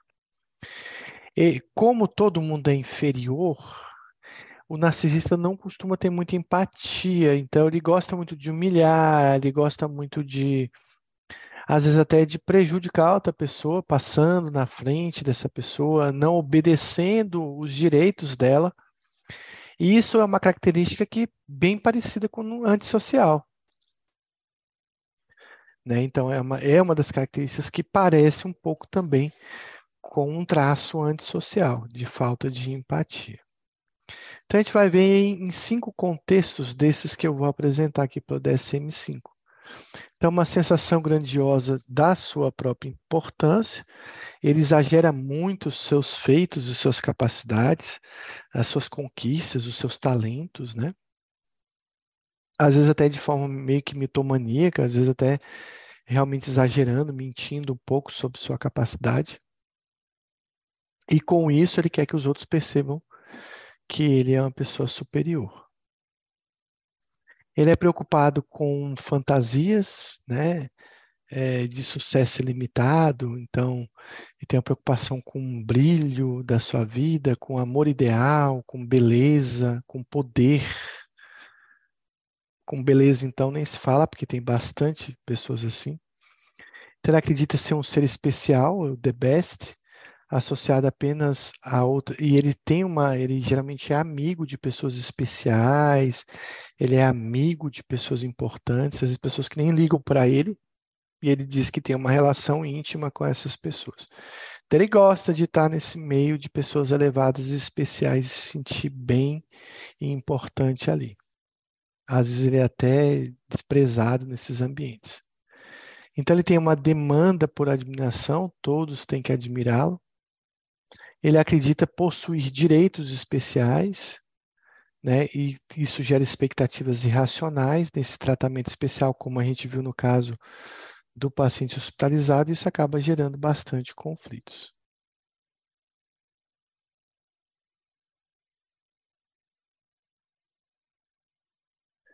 E ele acaba sendo, pela falta da sua empatia e por obter um tratamento especial, ele acaba sendo um explorador das relações interpessoais. Então, ele acaba tirando vantagens com fins próprios. Isso é uma característica que parece um pouco o antissocial. Então, também a falta de empatia, então reluta em reconhecer os direitos, os sentimentos e as necessidades dos outros. Então, se o narcisista tiver que passar por cima de alguém, ele vai passar por cima dessa pessoa para que o seu direito seja obedecido. E são pessoas invejosas, mas que acreditam que também são invejados e que, de certa forma, essa inveja fazem com que os outros provoquem ele, não deem aquilo que ele precisa, o que ele merece. E, de certa forma, olha, se eu tenho pessoas inferiores que estão sempre me invejando, eu vou ter um comportamento paranoide também, eu vou ser bastante desconfiado em relação aos outros. Até porque os outros podem tirar proveito de mim porque eu sou especial, os outros podem agir com inveja na minha direção. Isso leva ao fato deles terem um comportamento inflado, eles são arrogantes, eles são insolentes, eles se acham realmente estrelas é, importantes aí. Então, eles se dão muita autoimportância, têm ausência de empatia, eles são pessoas grandiosas e únicas no mundo, mas, na verdade, lá no fundo, ele tem uma autoestima muito frágil, então ele tem muita dificuldade de receber um, uma crítica, né? Porque sempre essa crítica vem de alguém que é inferior e que é muito invejoso e que está botando defeito só porque está com inveja. Então, muito vulnerável a qualquer tipo de comentário ou críticas. Eles estão, lidam muito mal com isso, têm um sentimento de que sempre merecem mais o especial, sempre quer que as coisas saiam e sejam do jeito deles. São pessoas extremamente ambiciosas e que acabam explorando as relações interpessoais também. Então, não tem empatia, mas eles podem, principalmente em ambientes onde ele está com pessoas importantes, ele pode fingir uma certa simpatia. A questão da autoestima frágil reforçando de novo e do complexo de inferioridade que ele tem. E são um narcisista, como ele nunca está no topo, ele também são pessoas suscetíveis a depressões. Então, eles têm dificuldades interpessoais, eles têm problemas profissionais, ele tem rejeição e perda, e acaba que essas relações interpessoais geram muito estresse. Né? Essas, essas interações que o antissocial faz gera muito estresse entre ele e os outros. Em relação à epidemiologia, aí é um transtorno que é mais comum nos homens, em torno de 3 para 1. Fica aí só o borderline e o estriônico mesmo no cluster B, como os mais frequentes em mulheres. São filhos de pais, é, filhos de pais narcisistas têm maior risco de desenvolver a personalidade narcisista, mostrando esse componente genético. A prevalência também é mais elevada em grupos de minorias, pelo complexo de inferioridade, a pessoa acaba se inflando também. Os traços geralmente estão presentes na adolescência, mas não indicam que ele vai ter esse transtorno de personalidade na idade adulta. É, esses pacientes têm geralmente baixo rendimento escolar, eles são hipersensíveis, eles atraem provocações, eles causam confusões, eles acabam gerando mau relacionamento. Eles lidam muito mal com o envelhecimento, principalmente quando a questão do narcisismo tem a ver com estética. Eles têm crise de meia-idade. Geralmente é crônico, né? Difícil de tratar, porque você imagina alguém que é muito importante, grandioso, você está dizendo para ele que ele tem uma personalidade narcisista. Ele vai dizer que você é invejoso. Então, raramente o narcisista vai lá no consultório e dizer: Ah, eu queria tratar porque eu sou narcisista. Ele vai por uma depressão, por uma ansiedade, e você percebe que ele é um paciente que se sente especial na recepção e quer passar na frente de todo mundo.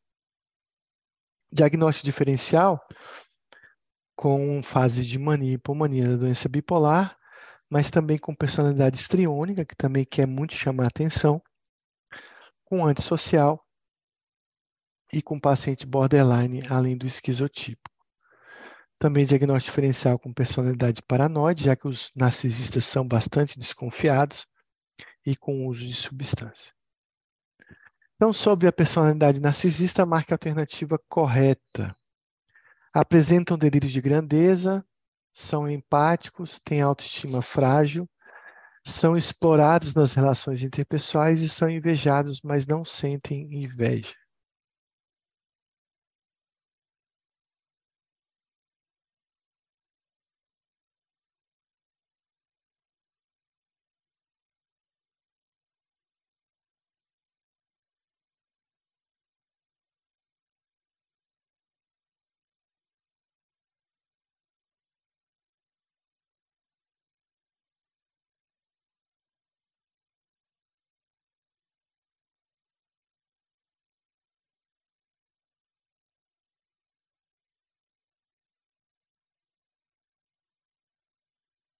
Então, tem autoestima frágil, né?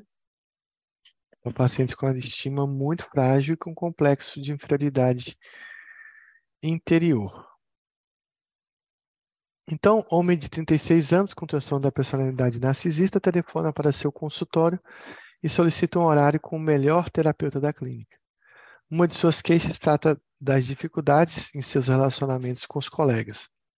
O paciente afirma que não recebe. Desculpa. Deixa eu voltar. Paciente afirma que não recebe o crédito que merece por suas realizações na empresa de advocacia que ele trabalha. O que provavelmente motivou a procurar o tratamento? Raiva, ansiedade, tentar identificar-se com os outros, pensamento grandioso ou obter a sua medicação.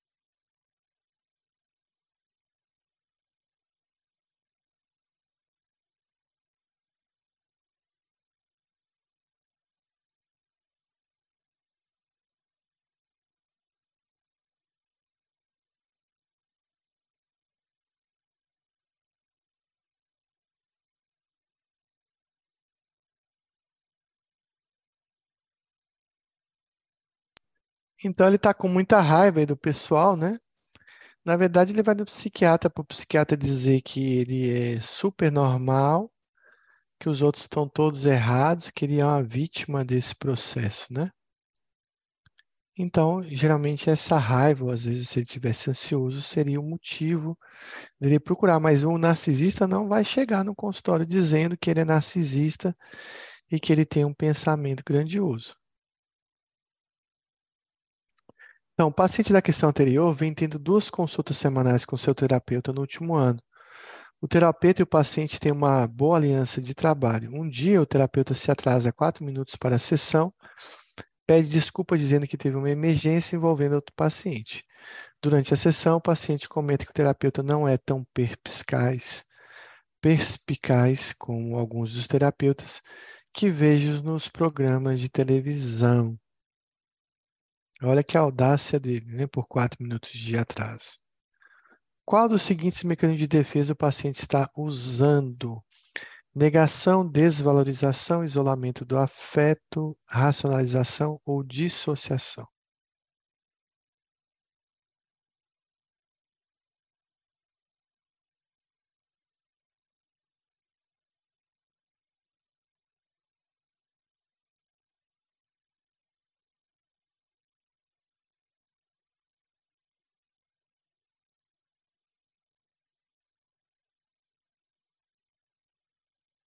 Então, esse paciente, o que, que vai acontecer, né? Ele, ele costuma se irritar quando as coisas não saem do jeito que ele planejou. Tem que ser do jeito que ele planejou e planejado é obedecer o horário.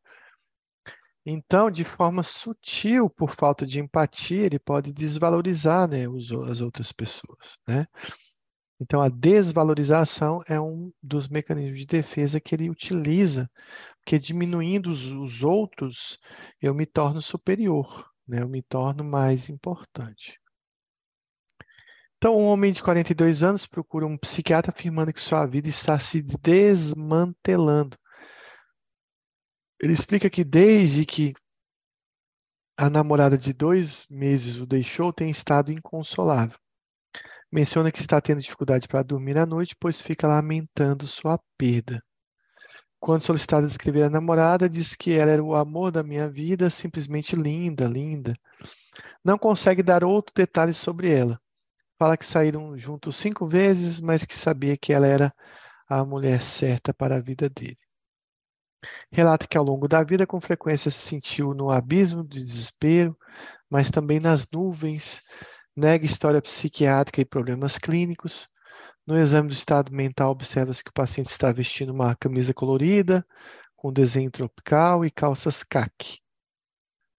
Ele se inclina repetidas vezes para tocar no braço da entrevistadora quando fala e é cooperativo durante a entrevista. Às vezes soluça por um curto período de tempo quando fala diretamente sobre a namorada. Depois abre um amplo sorriso ao fazer perguntas à entrevistadora. Sua fala tem ritmo normal, embora às vezes fale um pouco alto. Descreve seu humor como horrivelmente deprimido. Seu afeto é eutímico a maior parte do tempo, com variação completa. Seus processos de pensamento e conteúdo do pensamento estão dentro dos limites da normalidade. Então, qual o diagnóstico para o caso?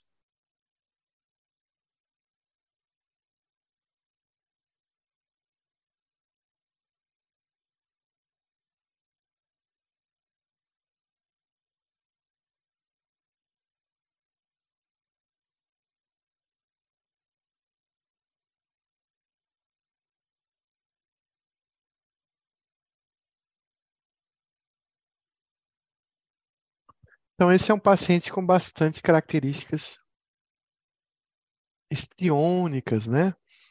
É um paciente de 45 anos, com a vida desmantelando depois de um relacionamento rápido.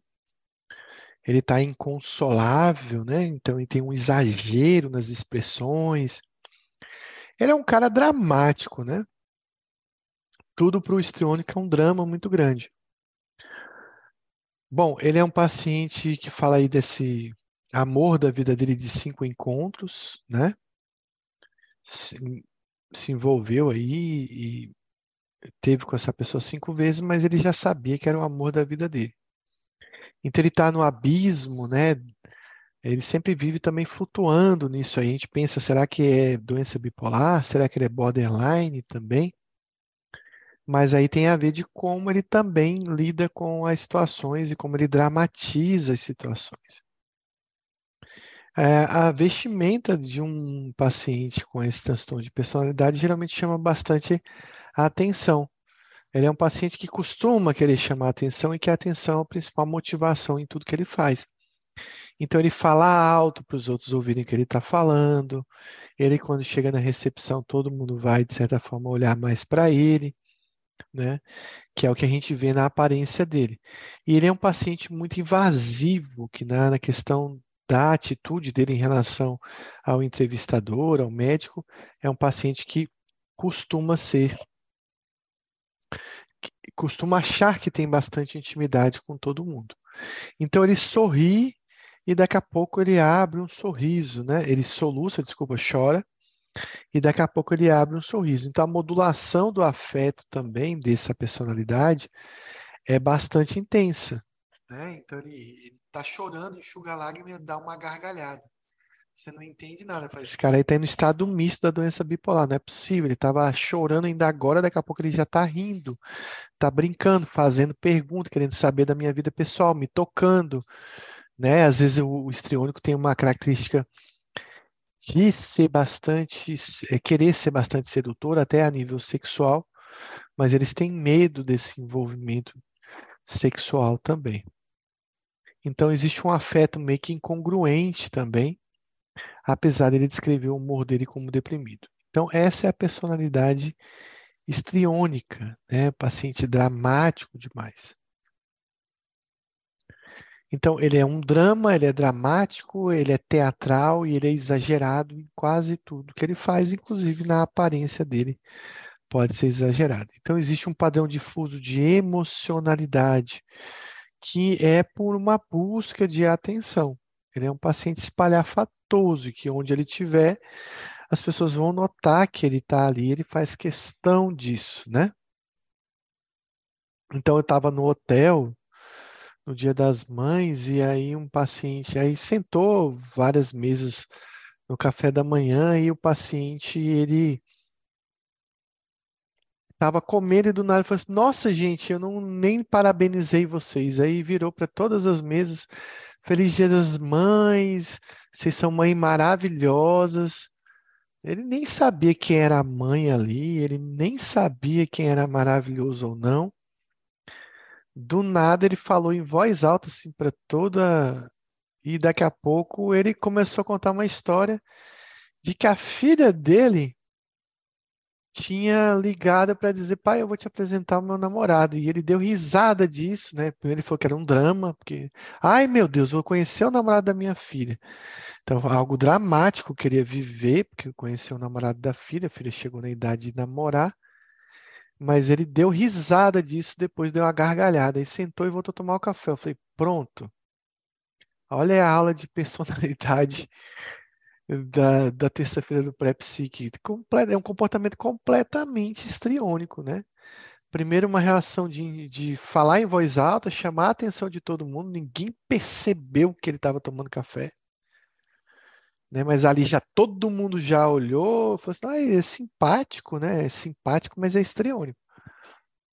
E depois ele falou de uma coisa muito íntima da vida dele, que não tinha nada a ver com o Dia das Mães, não tinha nada a ver com comunicar com todas as mesas, que a filha dele tinha apresentado, ia apresentar a namorada para ele, que era um drama e que ele estava rindo desse drama.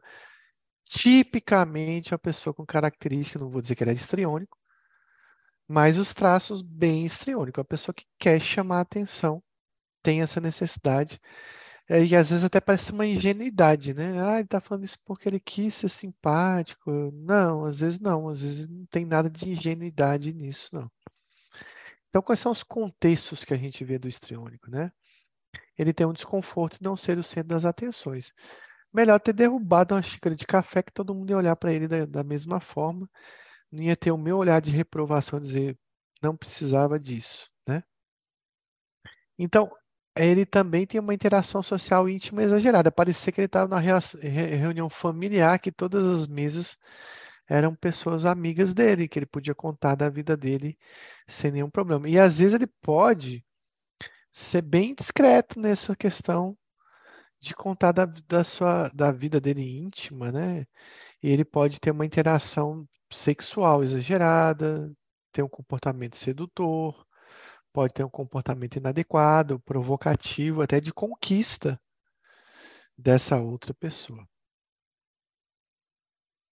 Existe uma mudança rápida no estriônico também, na expressão superficial, tanto para chorar quanto para rir, ele modifica rapidamente, e, e, isso é bem nítido, né? De que parece que ele estava rindo de uma, eh, chorando de uma coisa que depois ele demonstra que, não, que ele não estava tão afetado assim por aquela situação. Ele usa muitas aparências físicas para ser o centro das atenções, não era o caso do, do, do homem no meu café da manhã.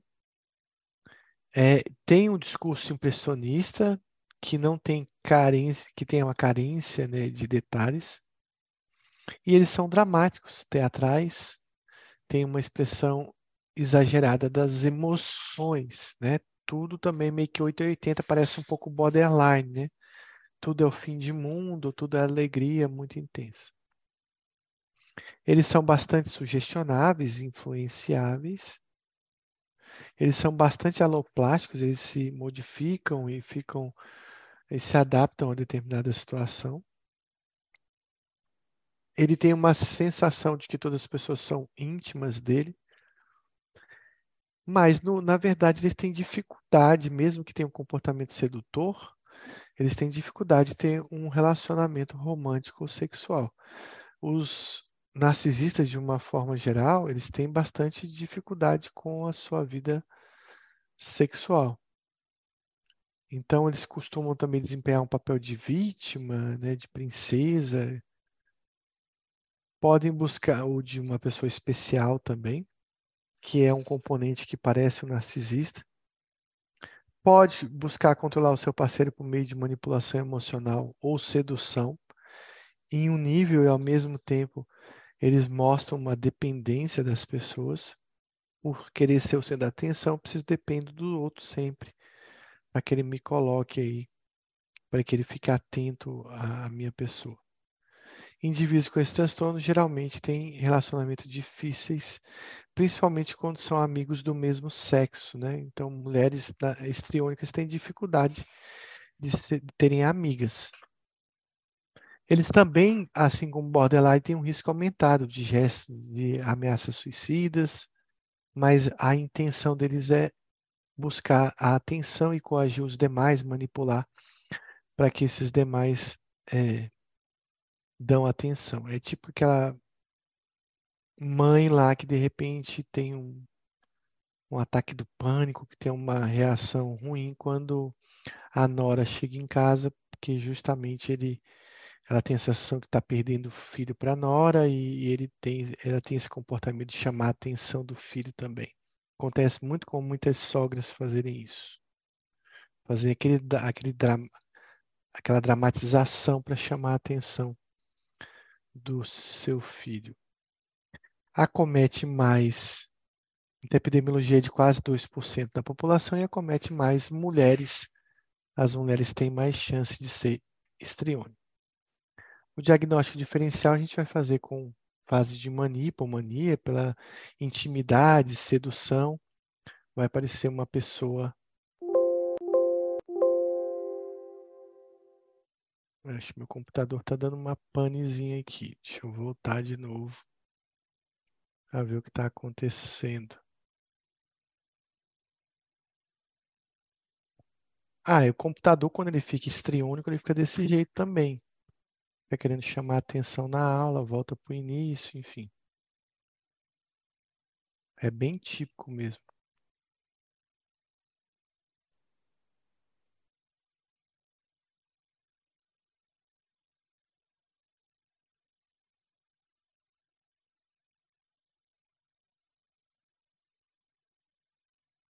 Então, diagnóstico diferencial com fases da mania, hipomania, principalmente pela questão da intimidade, serem muito invasivos, serem muito espalhafatosos, né?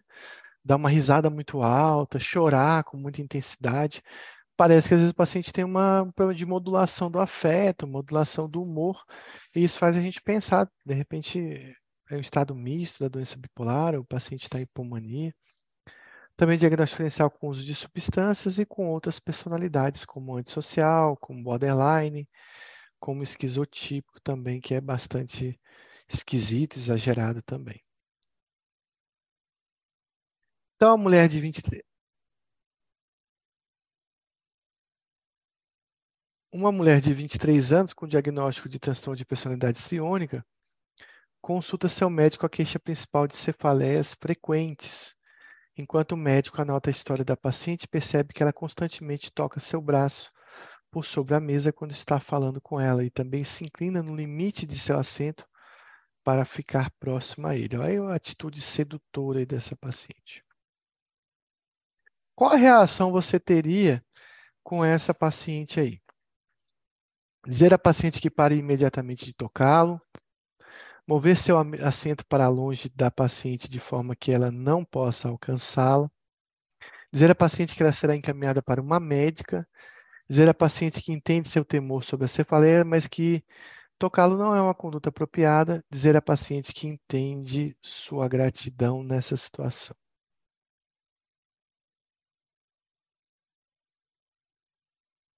O que, que você faria nesse caso?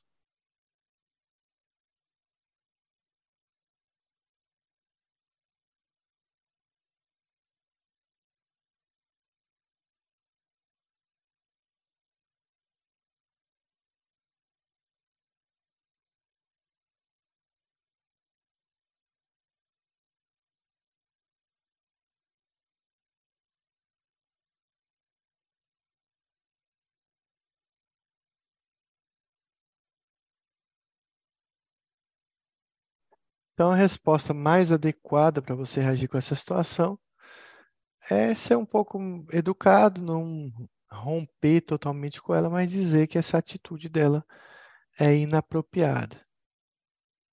Então, seria dizer à paciente que entende o temor sobre a cefaleia, mas que ela não precisa ficar tocando, não precisa se aproximar tanto, né? tentar manter um limite para essa paciente. É, uma jovem de 20 anos procura um psiquiatra por insistência da mãe, a qual afirma que sua filha não é mais a mesma. A paciente tem se vestido com roupas vivamente coloridas e usando muita maquiagem nas últimas três semanas. É, age de forma excessivamente sedutora com seus colegas de trabalho, está mais distraída e se irrita com facilidade. Também tem dormido menos, né, afirmando que não precisa dormir mais. Então, uma diminuição da necessidade do sono, esse comportamento um pouco mais, o um comportamento mais sedutor e mais espalhafatoso, né? Qual dos seguintes diagnósticos se ajusta melhor a essa paciente? Personalidade histriônica, borderline, transtorno bipolar com episódio maníaco, transtorno de personalidade narcisista ou transtorno delirante.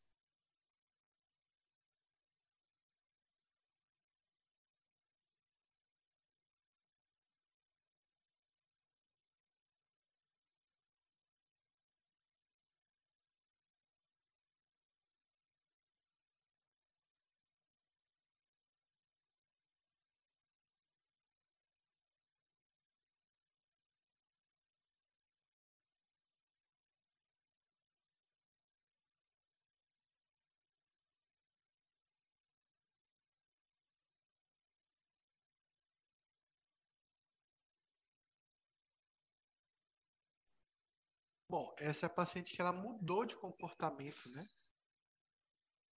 Ela mudou de comportamento tem pouco tempo, tem três semanas, que ela está assim, sedutora, e personalidade não é uma coisa que muda em três semanas. A pessoa já carrega essa característica há muito tempo.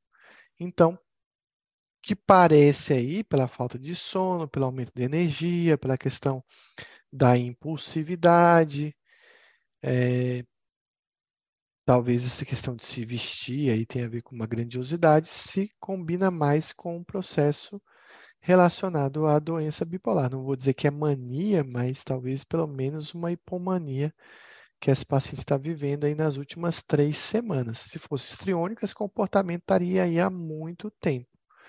Então, está parecendo mais uma, uma doença bipolar. Então, é importante a gente fazer esse diagnóstico diferencial né, da personalidade estriônica com fases da mania ou fases da hipomania. Qual dos seguintes traços tem maior chance de ser observado no paciente estriônico?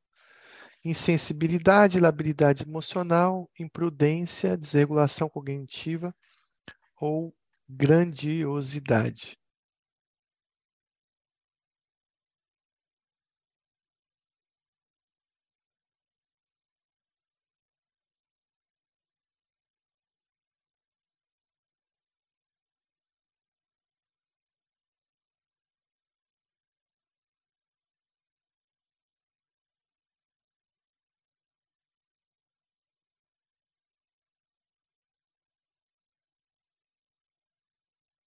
Então, no paciente estriônico, aí a gente vai ver com mais intensidade a questão da labilidade emocional, dessa mudança emocional, de resposta emocional, uma, uma resposta emocional muito esdrúxula, exagerada, né? Tanto para quando é uma emoção positiva quanto uma emoção negativa, e às vezes a oscilação rápida dessas emoções né, de uma forma mais teatral, de uma forma mais dramática. Então, a habilidade emocional está mais ligada ao comportamento estriônico.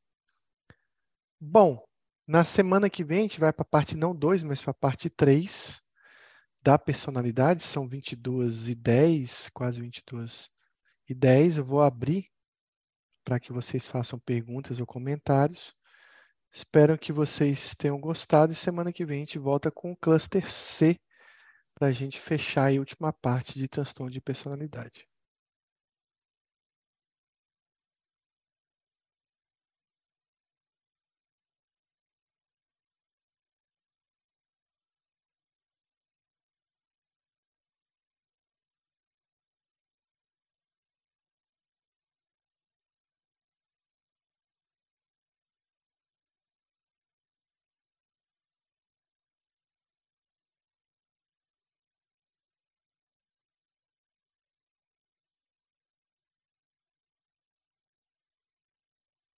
Sim, Tabata, o Na Bomber também é uma ótima série para a gente assistir, né? Para a gente ver a questão do antissocial. E o Na Bomber é fantástico também. Vale a pena assistir aí, quem quiser ver sugestões aí de transtorno de personalidade. Então, boa noite a todos e até semana que vem aí com mais uma aula aí do Prepsic.